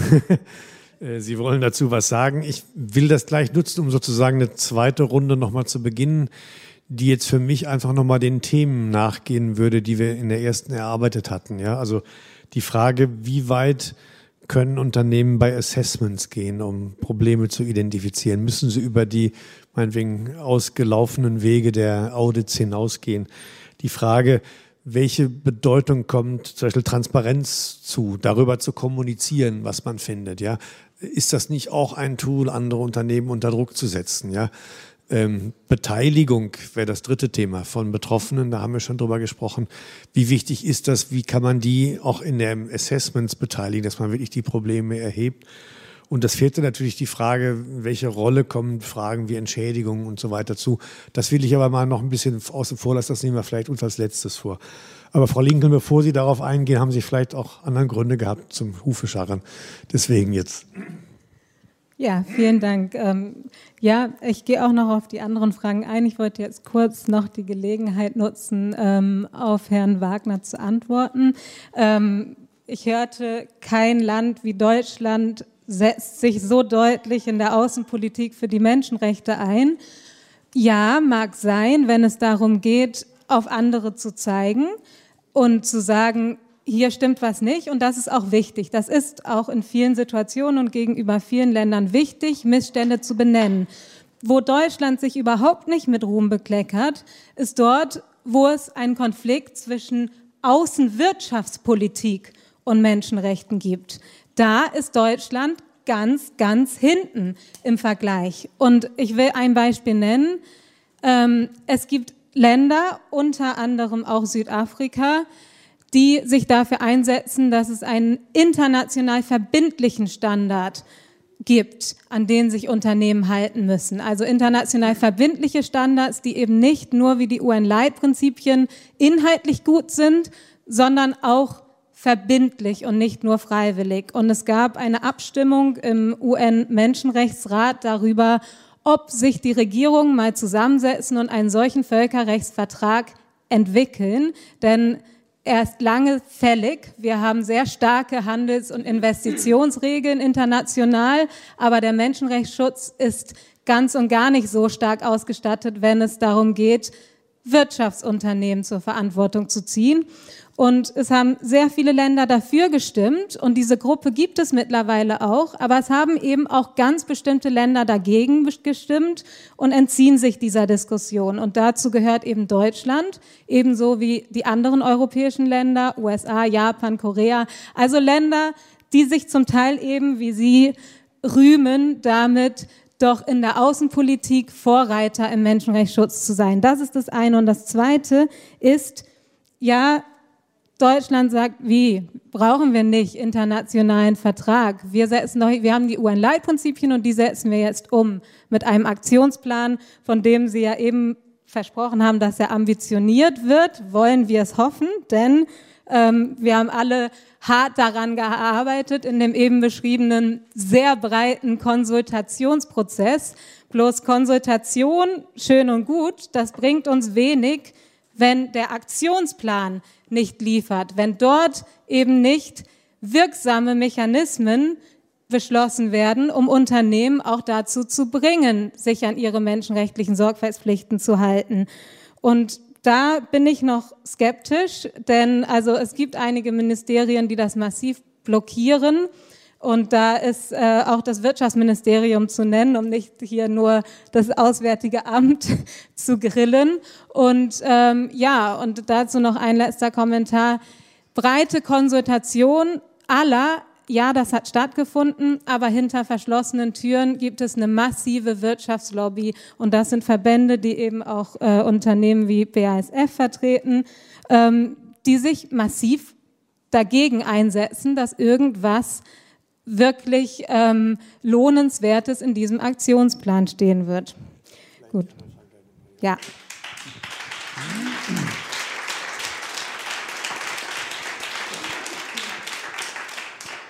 Sie haben, es, Sie haben es geschafft, auch der Herr Wagner schart jetzt mit den Hufen. Also das ist schon mal ein gutes Ergebnis. Ähm, aber die, äh, was ich nochmal sagen will, es gab natürlich auch eine massive Lobby der Zivilgesellschaft in dem Prozess. Ja? Also bis hin zur Vorlage ganzer Gesetzesinitiativen. Auch dort gab es viel, das will ich nicht, äh, muss ja nicht schlimm sein. Ne? Ähm, naja, äh, Herr Wagner. Ja, also Sie sagen, dass Deutschland... Äh, Defizite hat bei der Umsetzung der menschenrechtlichen Verpflichtungen und Verantwortung im Wirtschaftsbereich. Und da gebe ich Ihnen natürlich recht, wenn das nicht so wäre, dann würden wir jetzt nicht arbeiten am Nationalen Aktionsplan Wirtschaft und Menschenrechte. Genau deswegen sind wir ja äh, daran, das zu äh, bearbeiten, dieses wichtige Thema. Ähm, ich will mich auch, also ich, ich, will mich nicht so verstanden wissen, dass ich sage, Deutschland ist da besser als alle anderen bei der internationalen Menschenrechtspolitik. Ich sagte, es gibt kein europäisches Land oder kein EU-Land, das sich stärker als Deutschland einsetzt. Es gibt da eine Reihe von anderen Staaten. Nicht mal Schweden oder Norwegen oder Finnland. Das ist der Punkt. Es gibt eine Reihe von anderen Staaten, mit denen wir da, glaube ich, an einem Strang ziehen, gerade die Skandinavier also äh, Schweden, Norwegen außerhalb der EU, auch die Müssen Sie jetzt nicht vertiefen. Ja, aber insofern, äh, also ich will da nicht sagen, dass wir da die Weltmeister sind, aber ich glaube, wir sind schon in der Gruppe der Staaten, die sich weltweit am stärksten einsetzen für Menschenrechte. Ähm, die Initiative, die Sie angesprochen haben von Ecuador und Südafrika für globale, verbindliche Regelungen mit der tun wir uns in der Tat schwer. Und ich glaub, glaube aus sehr guten Gründen. Und es ist für mich bei diesen Diskussionen immer wieder schwer nachvollziehbar, weshalb aus der Zivilgesellschaft da doch so viel Unterstützung für diese Initiative kommt. Diese Initiative sieht von vornherein vor, dass die verbindlichen Regelungen ausschließlich für multinationale Privatunternehmen gelten sollen. Und das sehen wir in der Tat als sehr problematisch an. Gerade wenn wir über die Lieferketten sprechen, dann sehen wir eben ganz oft, die massiven Probleme sind vor Ort in kleinen Klitschen in Bangladesch, in Pakistan beispielsweise. Die Leute, die dort unter katastrophalen Arbeitsbedingungen arbeiten, ohne jegliche Sicherheitsstandards, für Hungerlöhne sind keine Angestellte von multinationalen Firmen, sondern durchaus Angestellte von lokalen äh, Firmen, deren Chefs dann oft im nationalen Parlament dort vor Ort auch noch sitzen. Und es ist schwer für mich nachzuvollziehen, weshalb wir verbindliche Regelungen brauchen, die ausschließlich für multinationale Firmen gelten und für die lokalen nicht. Übrigens auch nicht für staatliche Firmen. Äh, das äh, will ich doch auch noch in einem Nebensatz sagen, gerade weil Ecuador diese Initiative vorangebracht hat. Wenn man mit Menschenrechtlern aus Ecuador spricht, dann hört man also große Bedenken über das Agieren des dortigen staatlichen Ölkonzerns. Es gibt äh, eine Vielzahl von äh, menschenrechtlich zumindest sehr problematischen Fällen in Ecuador, die mit dem staatlichen Ölkonzern dort verbunden sind. Auch insofern für mich nicht nachvollziehbar. Wie kann man sich dafür begeistern, da ein Regelwerk voranzubringen, das von vornherein nur für eine kleine Gruppe von Unternehmen gelten soll? Und auch das will ich jetzt noch sagen bei der Frage der Wahrnehmung. Ich bin jetzt seit zehn Jahren im Auswärtigen Amt, war in einigen Ländern weltweit eingesetzt, in Brasilien, Nigeria, zuletzt in Bosnien. Mein Eindruck ist doch, in aller Welt die große Mehrzahl der deutschen Unternehmen verhält sich verantwortungsvoll. Wir haben auch hier, denke ich, ein Beispiel von einem Unternehmen, das mit sich ringt, das versucht, mit Problemen offen umzugehen und sich zu seiner Verantwortung bekennt.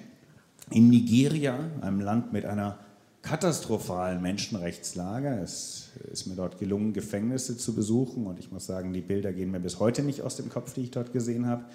In diesem Land ist einer der größten privaten Arbeitgeber, das weiß kaum jemand hier in Deutschland, eine deutsch-nigerianische Firma, äh, hinter der also vor allem Billfinger und Berger, der Baukonzern, steht. Und äh, das ist also ein ein sehr, sehr wichtiges Unternehmen im Land. Wenn man dort in Nigeria unterwegs ist und irgendwo eine Baustelle sieht, dann erkennt man immer schnell, ist das Bilfinger Berger oder nicht, daran, ob die Arbeiter dort Helme tragen, daran, ob sie Sicherheitskleidung tragen. Es ist einer der beliebtesten Arbeitgeber im Land dort. Und ich glaube, das gilt für viele deutsche Investoren in aller Welt, dass die einen sehr guten Ruf haben und zwar zu Recht.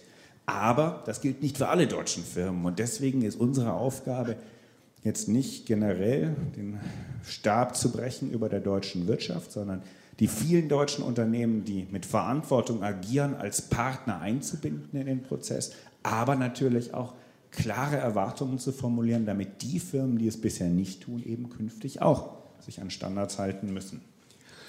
Ich will jetzt mal das Wort Herrn Movassat geben, der auch eine feste Meinung hat zu dem, dieser Initiative von Ecuador und Südafrika. Ich wollte nur sagen, wir können hier weder diese Initiative endgültig ausdiskutieren, einfach vom Zeitrahmen. Ich würde gleich gerne nochmal auf die Lieferketten zurückkommen. Noch können wir jetzt grundsätzlich über die Gesamtbewertung von Unternehmen oder der Wirtschaft, der deutschen Wirtschaft sprechen.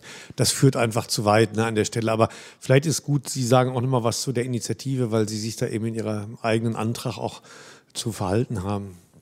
Ja, also so wie ich jetzt Herrn Wagner verstanden habe, geht die Initiative von Ecuador und Südafrika nicht weit genug. Das heißt, sie müsste ja dann noch verbindlicher und noch mehr umfassen. Also dann müssten Sie ja einen Vorschlag nach der Logik vorlegen, der weitergeht und dann dafür Partner gewinnt. Das finde ich natürlich gut, wenn die Bundesregierung sich für noch äh, härtere Regeln und weitergehende Regeln einsetzen will, weil so müsste ich das jetzt Ihre Kritik verstehen. Ja? Ähm,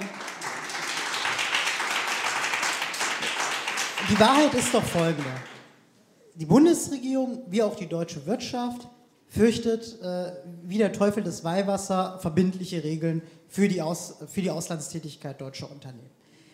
Es ist richtig, dass nicht alle deutschen Unternehmen im Ausland äh, Menschenrechte verletzen oder den Arbeitsschutz missachten. Das ist doch völlig richtig. Aber es, gibt, äh, es gab eine Studie der Universität Maastricht und dort landeten die deutschen Unternehmen, was die Verletzung von Menschenrechten angeht, auf Platz 5. Das ist nicht äh, das ist nicht besonders gut, wenn man auf Platz 5 landet, würde ich sagen. Das heißt, das bedeutet auch, dass man eine große Verantwortung hat, sich darüber Gedanken zu machen, wie man endlich verbindlich etwas verändert, ähm, verbindliche Regeln schafft. Und egal in welchem Bereich wir gucken, ähm, ist die Bundesregierung da immer Bremser und setzt auf Freiwilligkeit, Freiwilligkeit, Freiwilligkeit. Und das ist ja seit 20, 30 Jahren so. Seit 20, 30 Jahren sagen uns die Unternehmen, seit das Thema irgendwie langsam, äh, sag ich mal, Fahrt aufgenommen hat in der Gesellschaft, sagen sie uns, ja, wir machen doch äh, Audits, wir kontrollieren, wir haben so tolle Standards. Guck, gucken Sie mal bei den Textilunternehmen, bei fast jedem Textilkonzern finden Sie irgendwie einen Bereich auf der Homepage, wo die schreiben, wie, wie toll sie produzieren und auf was sie alles achten. Und dann kommen, äh, am Sonntag jährt sich Rana Plaza, der Einsturz der Fabrik äh, in Bangladesch äh, zum dritten Mal, ähm, über 1100 Menschen starben da damals. Ähm, es, also, also es gibt immer wieder, was ich damit sagen will, immer wieder Fälle, wo sozusagen sich zeigt, dass diese ganzen Versprechen äh, von sozialer Verantwortung, von Menschen, äh, Achtung von Menschenrechten, von Arbeitsrechten immer wieder in der Realität missachtet werden, auch durch deutsche Konzerne. Und das muss doch zu dem Ergebnis führen, dass man sagt, wir müssen doch ver verbindliche Pflichten einführen, ähm, wir würden ja in Deutschland auch nicht auf die Idee kommen, im Übrigen beim Thema Arbeitsschutz oder so zu sagen, ja, macht mal freiwillig, ja, ihr kriegt es schon hin, ne, ihr verpflichtet euch doch. Oder im Bereich des Handelsrechts, Frau Linken hat es ja gerade angesprochen. Ähm, also kein deutsches Unternehmen, das ins, äh, in ein Entwicklungsland geht, wird sagen, naja, Investitionsschutz, wenn das das Land wo wir äh, handeln wollen, äh, freiwillig macht, das reicht uns schon. Ja? Na, Investitionsschutz muss verbindlich sein. Da muss ein Vertrag her, da muss eine Schiedsgerichtsbarkeit dazu, dass man dort investiert. Aber beim Thema Menschenrechte, da sollen sich sozusagen die Arbeiter vor Ort mit Freiwilligkeit zufrieden geben. Und das eben, das sozusagen funktioniert nicht. Und deshalb brauchen wir endlich ähm, verbindliche Sorgfaltspflichten entlang der gesamten Lieferkette.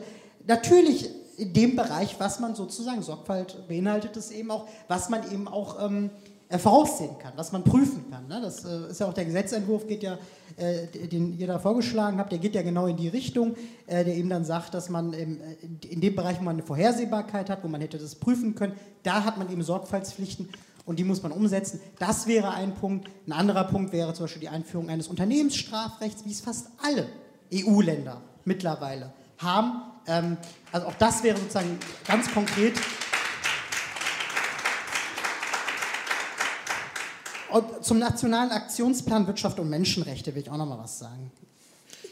Die Bundesregierung ist in der Tat, ich mache es ganz kurz, ist in der Tat ganz gut, viele Leute einzubeziehen. Das macht sie ja auch beim Textilbündnis so, alle sind irgendwie einbezogen. Die Frage ist immer, was das Ergebnis am Ende ist. Und ähm, im Nationalen Aktionsplan gehe ich am Ende nicht davon aus, dass man tatsächlich auf Verbindlichkeit setzt, weil die Wirtschaftslobby ist letztlich in vielen Punkten viel stärker als die Zivilgesellschaft. Sie hat äh, ganz andere Druckmittel, ganz andere Zugänge in den Ministerien und die haben ja ganz klar auch gesagt, sie, sie sehen den nationalen Aktionsplan als ein unverbindliches, äh, unverbindliches Regelwerk oder unverbindliche Vorschläge, so muss man es sagen, unverbindliche Vorschläge. Und ähm, die werden natürlich ja Druck machen, dass da nicht, sich nicht wirklich was verändert. Wir bräuchten schon eine sehr mutige Bundesregierung und eine äh, sehr ambitionierte Bundesregierung, ähm, die dann sagt, nein, wir machen jetzt endlich äh, Gesetze, äh, statt nur noch auf Zusagen zu äh, hoffen. Also Sie kriegen jetzt schon mit, es war nicht so falsch, zwölf Anhörungen zu planen, weil die Themen in der Tat tief sind und eine Menge Debatten gebrauchen. Und ich will an der Stelle, nur weil wir den Prozess mitberaten haben, mal sagen, auch wenn Partizipation nicht immer gleich zu dem führt, was man selber möchte, finde ich das erstmal wichtig, dass eine Regierung sich auch so partizipativen Prozessen äußert, also nähert und würde es nicht gleich zu schlecht machen wollen, ja, äh, sondern es ist natürlich Politik ist immer das Konsens suchen oder sozusagen, es wird nie das Maximum rauskommen. Ja, ich wollte erstmal nur sagen, der Prozess selber ist vielleicht gar nicht so verkehrt. Jetzt habe ich noch mal äh, Herrn Pinkepank und Herrn Wagner und den Bischof, die reden wollen und dann können wir vielleicht auch noch mal das Ganze öffnen für einfach mehr Fragen. Ja, aber vielleicht Sie wollten Sie mal kurz. Ja, ich wollte nur kurz sagen, es ist nicht ganz so, wie Sie sagen, was heißt unverbindlich ist irgendwie fluffy, ohne jede Zähne und alles. Es gibt ja zum Beispiel einen Mechanismus, den ich sehr gut finde. Den luftig steht hier. Luftig, okay, ja. Gut, luftig muss ja nicht schlecht sein. Äh, es gibt ja ein, es gibt ja ein ähm, mit den nationalen Kontaktpunkten den OECD Grievance Mechanism, Complaint Mechanism. Ja, ich höre Schnaufen, sehr, sehr weak, okay. Den kann man ja, und was ich mir, ich könnte vermuten, dass im Nationalen Aktionsmandat so was gesagt wird, man das verstärken, verbessern kann. Aber den finde ich sehr gut. Den finde ich sehr auch clever gemacht. Es ist nicht so, dass es da nichts gibt. Erster Punkt. Zweiter Punkt. Die OECD hat ja gerade ein gutes Papier vorgelegt zum Thema, wie könnte Due Diligence aussehen, konkret auch bis hin, das würde auch für uns eine Guidance sein für das Thema äh, Lonmin. Äh, da auch nochmal sehr gut beschrieben, wie könnte das klarer gemacht werden, auch anhand dieser drei Kategorien, Cause, Contribute und, und Link to. Wo übrigens auch nochmal klar gesagt wird, was auch dann wirklich auch aus meiner Sicht eine moralisch richtige Feststellung ist dass es eben nicht passieren darf, dass die Verantwortung von einer verursachten Entity auf einen Businesspartner einfach fröhlich verlagert wird. Das halte ich auch für unmoralisch, muss ich ehrlich sagen. Das ist ein anderer Punkt. Ich möchte noch ein, ein letztes Beispiel bringen, was mir die Tage nochmal äh, äh, klar wurde. Ähm, Regulierung kann sehr gut sein. Wir können nicht ohne Regulierung leben. Wir brauchen Gesetze und Regeln. Das ist ja nicht die Frage. Die Frage ist aber auch, man muss einfach sehr gut überlegen, was man für Gesetze macht. Und wir haben jetzt ja viele von Ihnen, wenn das kennen, den UK Modern Slavery Act seit Oktober 15. Geht ja auf Transparenz vor allen Dingen, hat auch nicht wirklich dann gesetzeshafte Folgen etc. Was ich mir jetzt nochmal äh, habe erklären lassen ist, dass eine Folge von diesem UK Modern Slavery Act ist, was wir uns alle wahrscheinlich hier im Raum nicht wünschen. Folgendes ist passiert. Oder Folgendes kann passieren. Eine, eine ähm, Firma in einem großen westlichen Land, in, einer, in einem Sektor, der mit, mit Ernährung zu tun hat, hat sich selber auch ein Ziel gesetzt, was wir alle tun, was auch ich als nachhaltiges Menschen für BASF tue. Äh, wir wollen bestimmte Dinge bis irgendwo erreichen. Wir wollen Ziele haben, die wir nachvollziehbar können, messen können. Und hier wurde ein Ziel gesetzt, wir wollen unsere Lieferkette Child Labor, Kinderarbeit, bis 2020 ausradieren nicht mehr haben. Voll gut. Ich würde sagen, ist ein gutes Ziel, das sollten wir machen, sollten wir unterstützen, finde ich richtig. Ich glaube nicht, dass hier jemand was dagegen hat. Die, Frage, die Folge war nur, dass jetzt äh, durch Pressinformation, durch Kommunikation das gesagt wurde und plötzlich ein amerikanisches Gericht damit sagte, ach so, damit sagt ihr, dass ihr jetzt in eurer Lieferkette Kinderarbeit habt. Deswegen können wir jetzt diese Klagen, die hier anstehen, an euch zulassen und deswegen seid ihr in der Haftung. Ich sage nur, dass das nicht beabsichtigt war natürlich. Natürlich nicht von der UK-Regierung, mit der ich letztens dann auch deswegen zusammensaß. Aber wir müssen gucken, was es für Folgen hat. Wenn das die Folge hat, dass die Firmen dann sagen, dann bin ich mal lieber ruhig, dann hätten wir der Sache hier einen Bärendienst erwiesen. Deswegen bei Regulierung einfach sozusagen eine Gesetzesfolgenabschätzung auch in eine andere Richtung machen, weil das ist nämlich ein Punkt. Wir haben eine natürlich nicht globale Regel. hätten wir eine globale Regel, würde uns allen geholfen sein. Herr Wagner, Sie hatten jetzt nochmal das Wort und dann möchte ich Sie über, wer möchte, ganz schon mal überlegen, was er an Fragen stellen möchte scheuen wir wie der Teufel das Weihwasser verbindliche Regelungen für deutsche Unternehmen im Ausland? Natürlich nicht. Im Gegenteil, wir wünschen uns verbindliche Regelungen, klare Regelungen für deutsche Unternehmen im Ausland. Da kommen wir wieder zum Anfang der Diskussion. Äh, das ist in erster Linie Pflicht und Verantwortung der dortigen Regierungen. Und wir unterstützen eine Vielzahl von Regierungen in aller Welt dabei, dass sie funktionierende Justizsysteme aufbauen, dass sie gute gesetzliche Regelsysteme haben, dass sie freie Gewerkschaften zulassen, Arbeitnehmerrechte ermöglichen. Und äh, das ist natürlich in unserem Interesse und nicht nur in unserem Interesse als Regierung, sondern mein Eindruck ist, die deutsche Wirtschaft freut sich durchaus darüber, wenn es vor Ort klare Bestimmungen gibt durch den lokalen Gesetzgeber, ähm, Regelungen, die dann wohlgemerkt auch für alle durchgesetzt werden, sodass es ein, ein äh, fairer Markt ist, wenn man sich anschaut, in welchen Ländern die deutsche Wirtschaft am meisten investiert, dann sind das nicht unbedingt die völlig gesetzlosen Orte dieser Welt, sondern eher durchaus durchregulierte, gut funktionierende rechtsstaatliche Länder in unserer direkten Umgebung, die am meisten Investitionen anziehen. Insofern, das ist, glaube ich, für Investoren durchaus angenehm, auch als Investitionsklima, wenn man verbindliche Regelungen hat und weiß, dass die dann auch umgesetzt werden, und zwar für alle. Was wir mit einer gewissen Sorge sehen und was sicher viele in der Wirtschaft auch mit Sorge sehen, ist, wenn es dann Regelungen gibt, die wir unseren eigenen Unternehmen auferlegen in aller Welt, die sehr hart sind, die aber für deren Konkurrenten aus anderen Ländern nicht gelten. Und ich glaube, um es plakativ am Beispiel des heutigen Abends zu sagen, ich glaube nicht, dass den Arbeitern im Bergbau in Südafrika geholfen wäre, wenn sich zum Beispiel europäische Firmen aus der Herstellung von Katalysatoren zurückziehen würden, weil sie die äh, Risiken der Lieferkette vermeiden wollen und letztlich chinesische Hersteller dann einspringen. Insofern, wir wollen vor Ort unterstützen, dass ein guter Rechtsstaat besteht, der für alle Investoren gleichermaßen gilt und der dann für alle Arbeitnehmer dort vor Ort auch gute Arbeitsbedingungen möglich macht.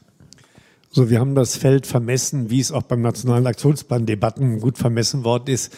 Jetzt haben sich vielleicht einfach Fragen an die Akteure. Ich würde dann Sie am Ende nochmal alle in einer Schlussrunde einladen, dazu kurz was zu sagen. Wer, wer möchte etwas fragen? Vielleicht ist es auch schon spät, aber ähm, dort hinten, da an der Wand sehe ich jemand äh, hier vorne und dann da ganz hinten mit der Kappe. Der, Vier habe ich jetzt notiert, das sind die vier, die zu Wort kommen. Ja. Darf ich beginnen? Ähm, Vielleicht stellen Sie sich kurz vor. Christian Selz, ich schreibe für die junge Welt. Ich hätte eine Frage an Herrn Pinkepunk. Ähm, ich war ja fasziniert von Ihrem großen Schatz an Anglizismen, habe aber noch die eine oder andere Blase, die ich mir nicht so ganz erklären kann, rausgehört. Ähm, deswegen vielleicht die ganz einfache Frage. Wenn Sie so ein Audit oder auch Gutachten in Auftrag geben, dann verstehe ich das ja so, dass sie sozusagen auch in ihrer Macht die Befugnis hätten, dem Unternehmen, das dieses Audit dann ausführen soll, zu sagen, bitte veröffentliche die Ergebnisse, wenn du damit fertig bist, dafür bezahle ich dich. Warum tun Sie das nicht? Warum lassen Sie nicht so ein Gutachten erstellen? Direkt davor die Frau. Äh, ja, mein Name ist Melanie Müller. Ich bin Wissenschaftlerin an der Freien Universität Berlin und habe vor kurzem auch äh, zu Kohlebergbau in Südafrika und Unternehmensverantwortung gearbeitet und habe auch eine Frage an Herrn Pinkepang. Ich beneide Sie heute ja nicht so um Ihren Job, muss ich sagen, aber ich finde es trotzdem wirklich gut, dass Sie da sind, weil in meiner eigenen Forschung die Unternehmen nicht so auskunftsfreudig waren. Ähm, und ich, es gibt so eine Frage, wir reden heute ja ganz viel über, jetzt ne, ist äh, das Massaker passiert und ähm, wir sind quasi schon in einem Prozess, in dem schon ja, das Kind in den Brunnen gefallen ist, wenn ich jetzt mal so einen saloppen Ausdruck benutzen darf. Ich frage mich immer, und das hat mir bislang noch niemand beantworten können, wie ist es denn, wenn Sie Verträge unterzeichnen, beispielsweise mit Lonmin und das, also das gibt ja einen Prozess, ne? dann guckt man sich an, wie viel will man da haben, was bezahlt man an so eine Firma an Geld, dann gucken Sie doch sicher auch, in welchen Ländern, aus welchen Ländern kommen diese Rohstoffe. Und was ich mir nicht vorstellen kann, ist, dass da niemand in Ihrem Unternehmen ist, der mal zu diesen Ländern dann weiter recherchiert. Und gerade zu Südafrika, das haben Sie ja auch gesagt, ähm, findet man relativ schnell ähm, viele Publikationen, Studien, Presseberichte, ähm, die die schwierige Menschenrechtssituation generell darstellen und vor allem auch im Bergbau. Und da wäre doch für Sie die Chance, dann beispielsweise von Anfang an mit Lonmin zu reden und irgendwie auch diese Dinge ganz am Anfang im Vertrag festzumachen ähm, und es zu thematisieren passiert das wirklich nicht, weil ich mir das fast gar nicht vorstellen kann, dass man, dass da niemand ist, der sich mit diesen Ländern ein bisschen beschäftigt, der, wenn er selbst bei Wikipedia einmal ein bisschen durchliest, okay. solche Dinge sieht. Ja. Alles klar. Der Mann, der an der Wand lehnt, so lässig. Das wäre jetzt nochmal eine Frage an Herrn Pinkepang. Vielleicht haben wir erst nochmal eine andere an jemand anders oder sollen Nein, wir die gleich anschließen? Nehmen Sie den ruhig, dann kommt der Herr Rekunter. Ja, ja ich habe vielmehr eine rhetorische Frage. Ähm, die inakzeptablen Lebens- und Arbeitsbedingungen der Minenarbeiter und Minenarbeiterinnen, immerhin arbeiten da auch äh, durchschnittlich 7% Frauen, Diese inakzeptablen Lebens- und Arbeitsbedingungen sind ja seit Jahrzehnten, Jahrzehnten, sind jahrzehntelang sehr, sehr, sehr gut dokumentiert. Herr Binkebank, Sie sitzen da gegenüber von Frauen, deren Männer getötet worden sind und einer Ihrer Hauptlieferanten von Platin ist nachweislich dafür verantwortlich. Sie sitzen gegenüber von Frauen, die von diesem Betrieb, der Ihr Hauptlieferant ist, noch überhaupt keine Reparationszahlungen bekommen haben, hat. Sie sitzen vor einer Frau, Agnes Marcobane de Leciane, die lebt unter der Armutsgrenze. Wissen Sie, was das bedeutet? Sie weiß nicht, ob sie morgen essen kann. Und Sie, Sie sagen tatsächlich, Sie wollen jetzt Lonmin mit einem Coaching-Tool beraten und Pre-Grievance-Mechanismen einführen? Was erlauben Sie sich überhaupt? Das ist die rhetorische Frage. Ich will da echt auch keine Antwort drauf. Ich fordere Sie viel, viel mehr auf, sich zu entschuldigen.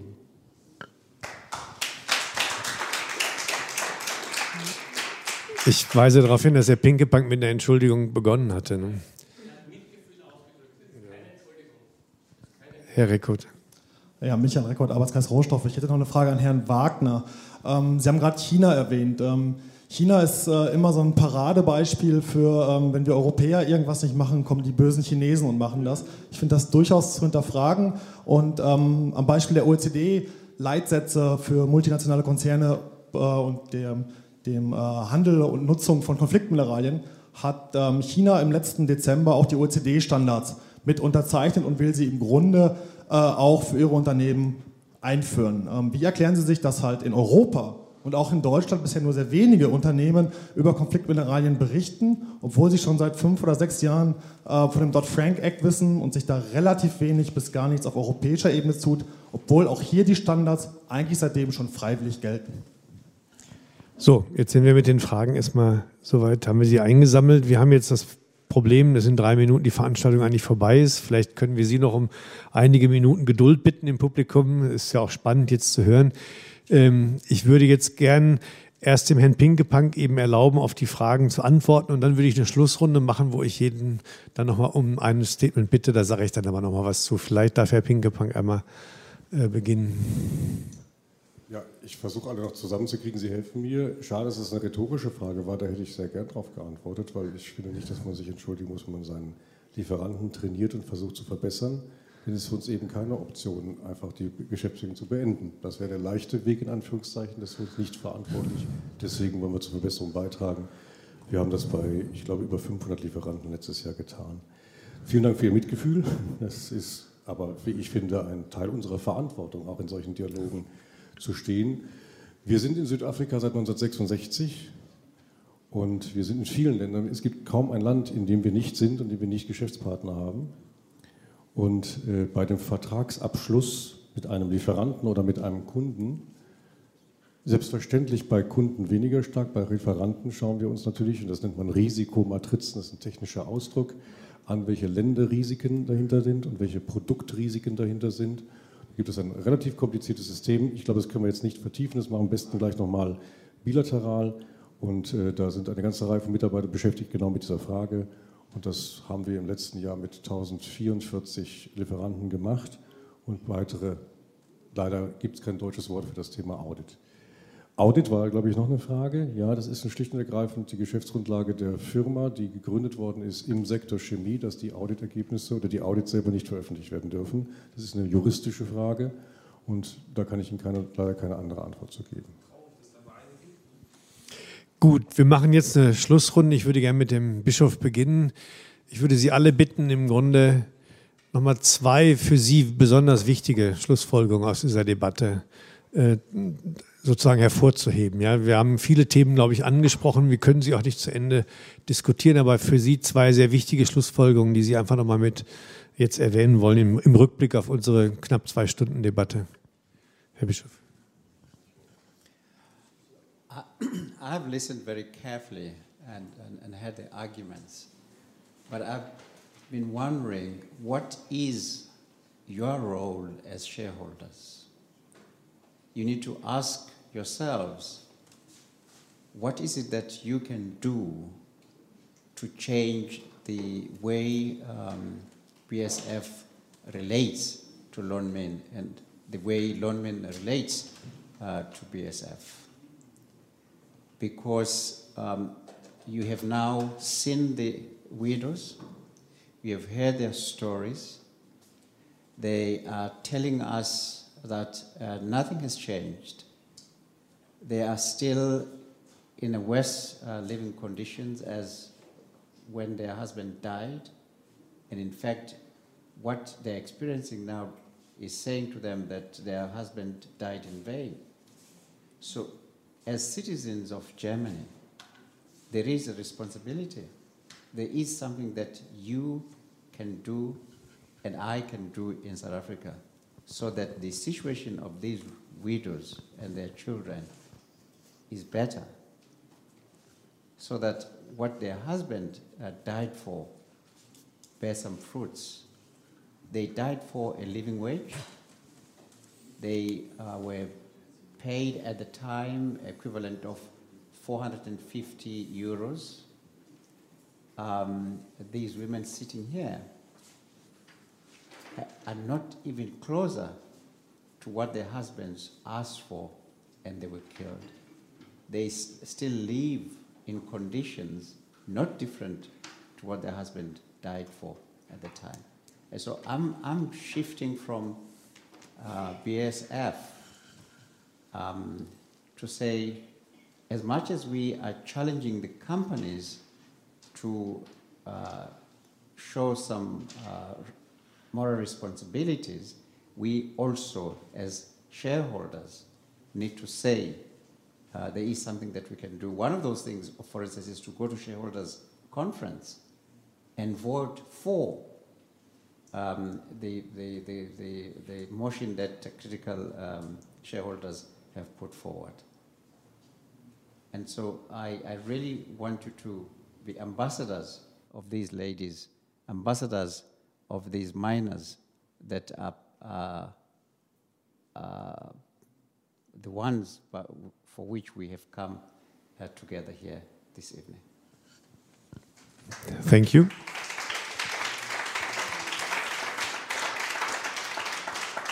Herr Mowassert. Also ich will erstmal nochmal auf den Punkt zurückkommen, den wir gerade diskutiert haben. Es ist ja richtig, dass die meisten deutschen Unternehmen nicht in Entwicklungsländern investieren. Die investieren natürlich zumeist in einem sicheren rechtlichen Umfeld. Was aber viele deutsche Unternehmen tun, ist natürlich aus Entwicklungsländern Waren zu beziehen. Also es gibt ja einen Grund, warum die Textilhersteller aus Bangladesch zum Beispiel Ware beziehen. Das haben die, natürlich macht H&M keine eigene Fabrik dort auf, sondern die haben da Zulieferer. Das tun sie, weil es günstiger ist, weil die Regeln äh, niedriger sind. Äh, so. Und die Frage, die, um die es ja hier im Podium geht, ist ja die Lieferkettenverantwortung.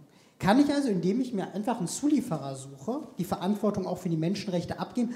Oder kann ich, oder ist es nicht das Gegenteil? Muss ich nicht eigentlich mich informieren, wie ist die Lage dort, die ich ja teilweise, wie schon gesagt wurde, schon teilweise per Wikipedia nachlesen kann?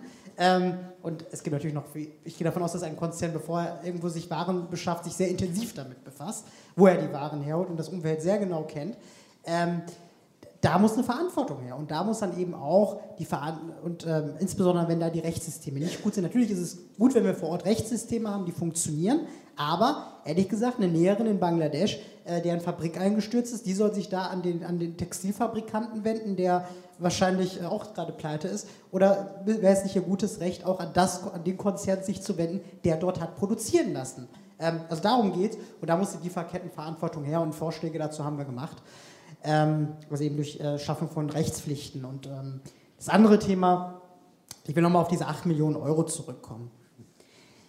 Diese Entschädigungsgeschichte. Es ist ja, eine es ist ja symbolisch. Wenn Sie 0,3 Prozent dessen, was Sie als Di- Dividende ausgeben wollen, an Ihre Aktionäre, wenn Sie davon 0,3 Prozent für einen Entschädigungsfonds geben, können Sie auch sagen, Sie wollen damit keine Rechtspflicht eingehen, Sie machen da eine moralische Verantwortung, Sie wollen da den Menschen helfen, äh, ist eine emotionale Entscheidung, wie auch immer. Ja? Ähm, können Sie ja, ich glaube, da hätten die Betroffenen nichts gegen, äh, wenn Sie das äh, so formulieren. Ähm, ich meine, das Mindeste wäre doch zu sagen, die Aktionäre sollen das frei entscheiden und nicht noch einen Vorschlag des Vorstandes zu machen. Das wäre doch das Mindeste, zu sagen, liebe Aktionäre, 0,3 Prozent eurer Dividende, das würde den Familien dort helfen, ähm, ihre Existenz fortzusetzen, die so viel verloren haben, die teilweise in bitterster Armut leben. Ähm, ich glaube, wenn äh, sich da, wenn, wenn man das entsprechend sozusagen freigeben würde, diese Entscheidung und das nicht kommentieren würde, ähm, das wäre schon ein kleines Signal. Noch besser wäre natürlich, wenn man sich dafür einsetzen würde. Es würde ihnen nicht wehtun. Sie würden damit eine, eine große Vorbildfunktion einnehmen und auch da Vorbild sein können für andere Unternehmen. Und sie würden überall als positives Beispiel genannt werden da. Das wäre so eine gute Image-Kampagne für sie. Also allein schon aus der Sicht wäre das total sinnvoll, wenn sie das machen würden.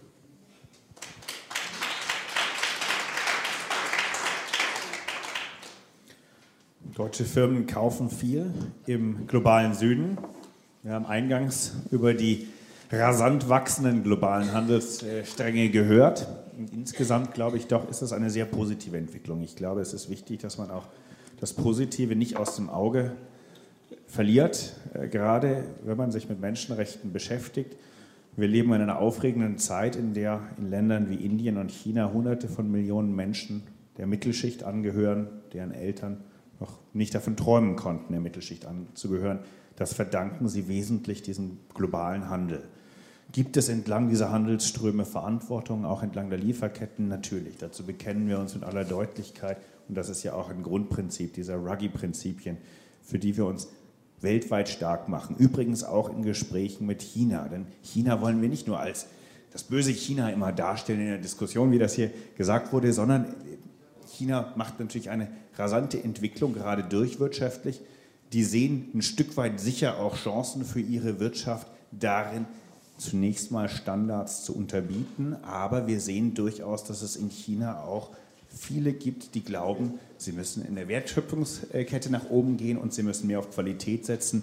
Und wir sind durchaus mit China natürlich im Gespräch, wenn es darum geht, zum Beispiel Sicherheit am Arbeitsplatz voranzubringen.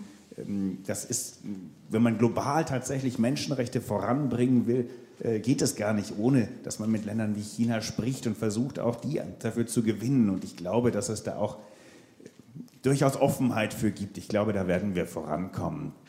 Dass diese Verantwortung natürlich auch sehr unterschiedlich ausgeprägt ist, je nach Unternehmen. Ich glaube, das muss auch jedem klar sein.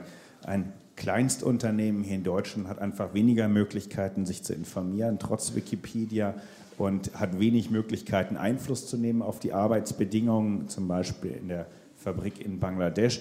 Ein großes Unternehmen hat da deutlich mehr Einflussmöglichkeiten. Insofern werden wir natürlich im Nationalen Aktionsplan da auch eine Differenzierung haben. Anhand einer Grenze ab einer bestimmten Mitarbeiterzahl glauben wir, man kann deutlich mehr verlangen, man muss mehr verlangen von den Unternehmen. Ähm Jetzt der zweite Punkt.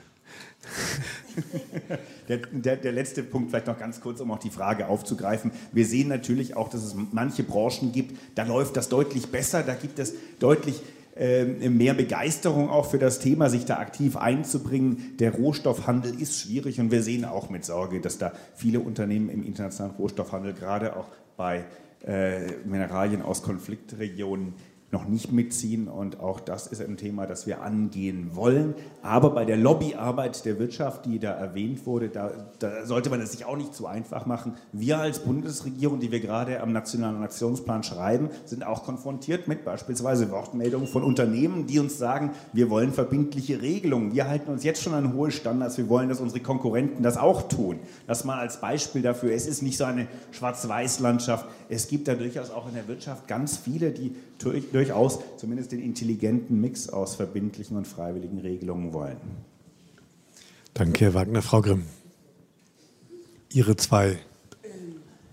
Zwei, zwei jeder darf zwei, sagt sie. Okay. Ähm, dann vielleicht das eine, das, das erste, ähm, weil Sie auch gerade das Stichwort Konfliktmineralien genannt haben.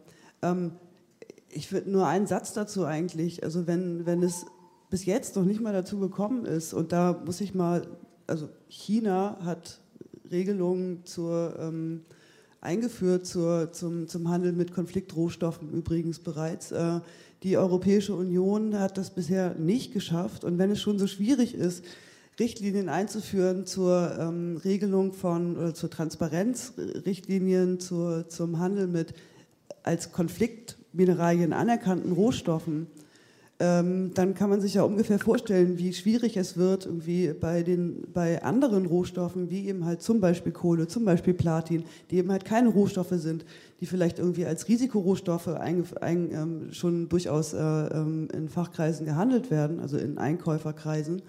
Ähm, aber wie schwierig es wird, irgendwie dann Richtlinien einzuführen äh, für, für diese Rohstoffe, nur das, das, das ganz kurz dazu. Ähm, ich könnte jetzt noch wahnsinnig viele andere Sachen sagen, dazu fehlt aber die Zeit.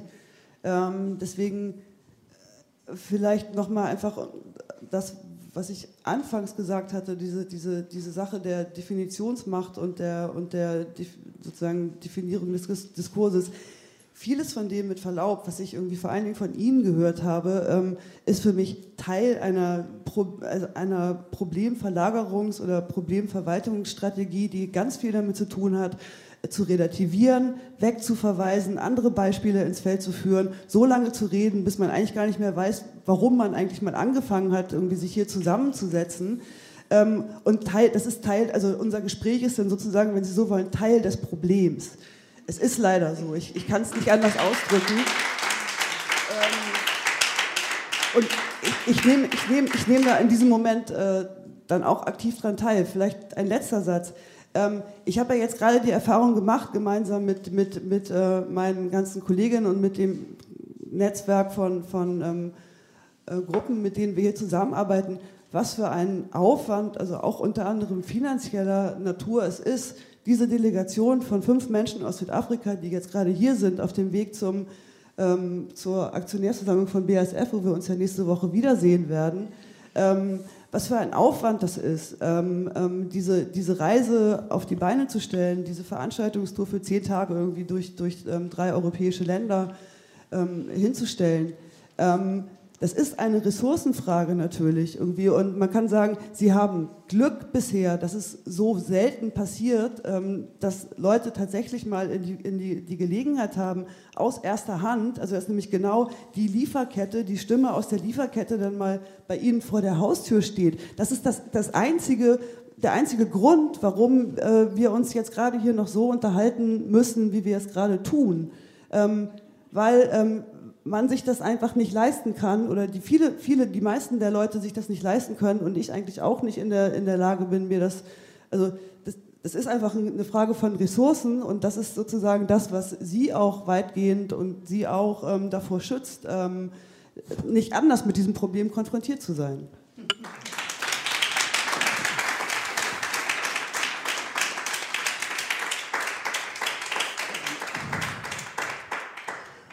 Meine beiden Dinge wären erstens, wir nehmen dieses Thema sehr ernst, wir nehmen diesen Fall sehr ernst, wir nehmen unsere Verantwortung sehr ernst.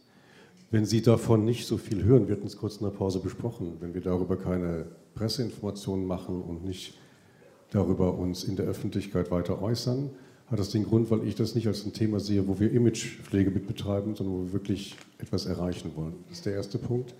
Der zweite Punkt ist, dass ich dankbar bin, dass ich heute hier eingeladen worden bin, denn bisher wurde viel über BSF gesprochen. Ich finde es einfach gut, wenn wir miteinander reden. Ich erwarte nicht, dass wir alle einer Meinung sind. Sie werden nie immer komplett meiner Meinung sein, ich nicht immer Ihrer Meinung. Aber ich glaube, es ist wichtig, dass wir miteinander reden, voneinander lernen. Ich habe jedenfalls heute einige für mich wichtige und vielleicht auch für die Behandlung des Themas bei uns wertvolle Anregungen bekommen. Vielen Dank.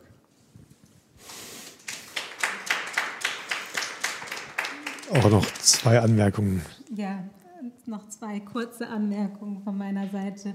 Ähm, zum einen habe ich wieder mal festgestellt, und ich glaube, es trifft auf viele Fälle zu, dass das, was Unternehmen machen und was sie auch wirklich aufbauschen in der Außendarstellung, oft doch nur an der Oberfläche kratzt und dass ganz wesentliche und oft auch nicht so schwer erkennbare Risiken nicht adressiert werden.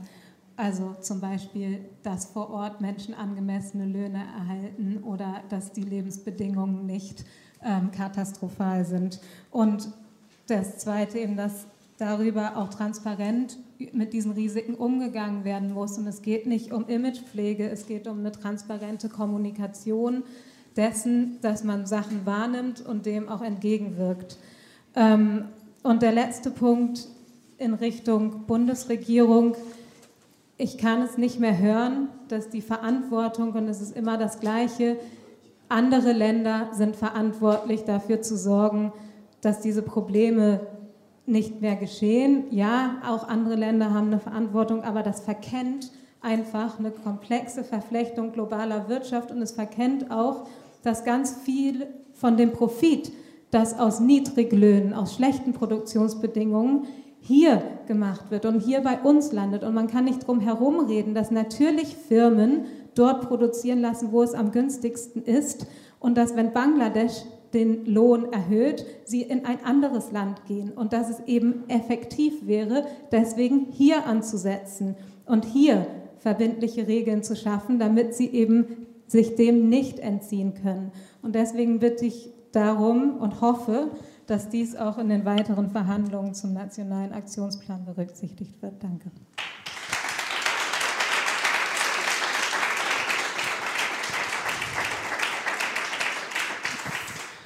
Ja, wir kommen zum Schluss. Ähm, auch ich will mir das Recht auf zwei sozusagen beobachtende Bemerkungen einfach nochmal zugestehen, bevor wir die Veranstaltung schließen. Ich hatte begonnen damit zu sagen, wir haben ein Accountability Gap, einen der Rechenschaftspflichtigkeitsgap für viele Betroffene, die nicht wissen, wo können sie hin, weil sie zu Hause kein Recht bekommen und weil es nicht so einfach ist, meinetwegen Unternehmen, nationale, aber auch internationale äh, sozusagen in die Verantwortung zu nehmen. Das war unser Startpunkt. Und wir haben identifiziert, dass es dabei um Themen geht, wie werden die Situationen dieser Menschen wirklich sorgfältig erfasst?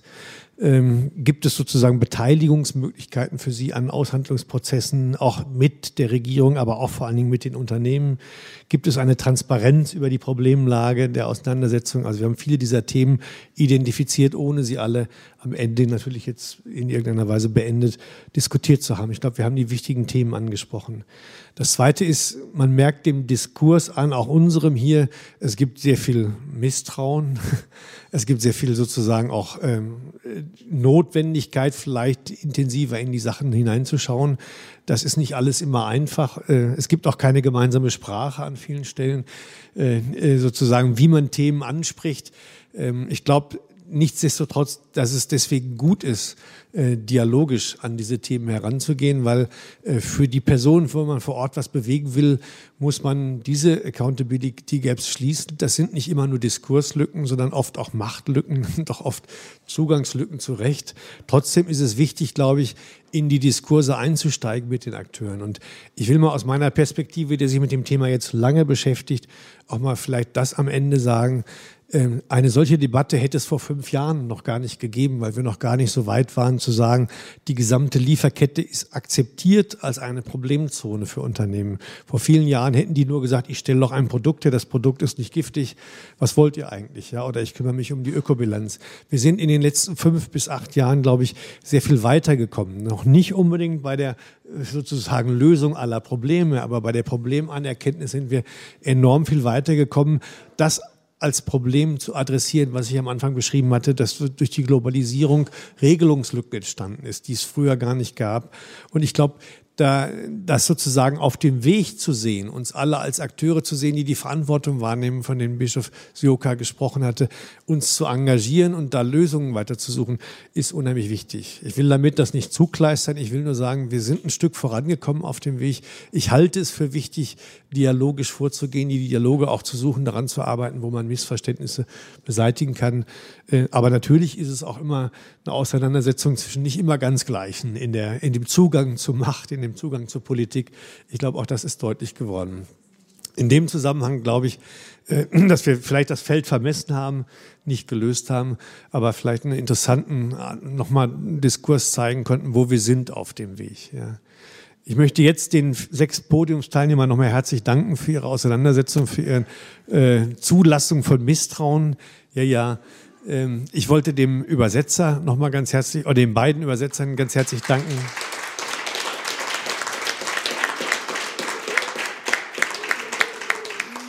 Die wir jetzt sogar zu Überstunden äh, veranlasst haben. Bei der UNO wäre das gar nicht möglich. Da sind die gut genug gewerkschaftlich organisiert. Und ich möchte Sie noch mal auf die weiteren Veranstaltungen hinweisen, ähm, äh, die es geben wird zu diesem Thema morgen am Freitag äh, im Kino Movimento, den Film Minders Shot Down um 18.30 Uhr und am Sonntag in den Hackischen Höfen wird der Film ebenfalls nochmal gezeigt, dort in den Kinos. Nehmen Sie sich den Faltblatt nochmal dabei, da finden Sie die Informationen zu. Ja. Äh, ganz herzlichen Dank. Sie mussten jetzt nochmal aus der Perspektive von direkt betroffen einem solchen Diskurs zuhören. Ich bin gespannt, was man da gleich im Gespräch vielleicht noch hören kann, wie das auf Sie gewirkt hat. Äh, Ihnen allen jedenfalls jetzt noch vielleicht, wenn Sie Lust haben, ein Glas Wein oder Wasser hier. Vielleicht kommen wir noch ein bisschen in den Nachklapp ins Gespräch. Ansonsten wünsche ich Ihnen einen guten Heimweg und danke für Ihr Interesse.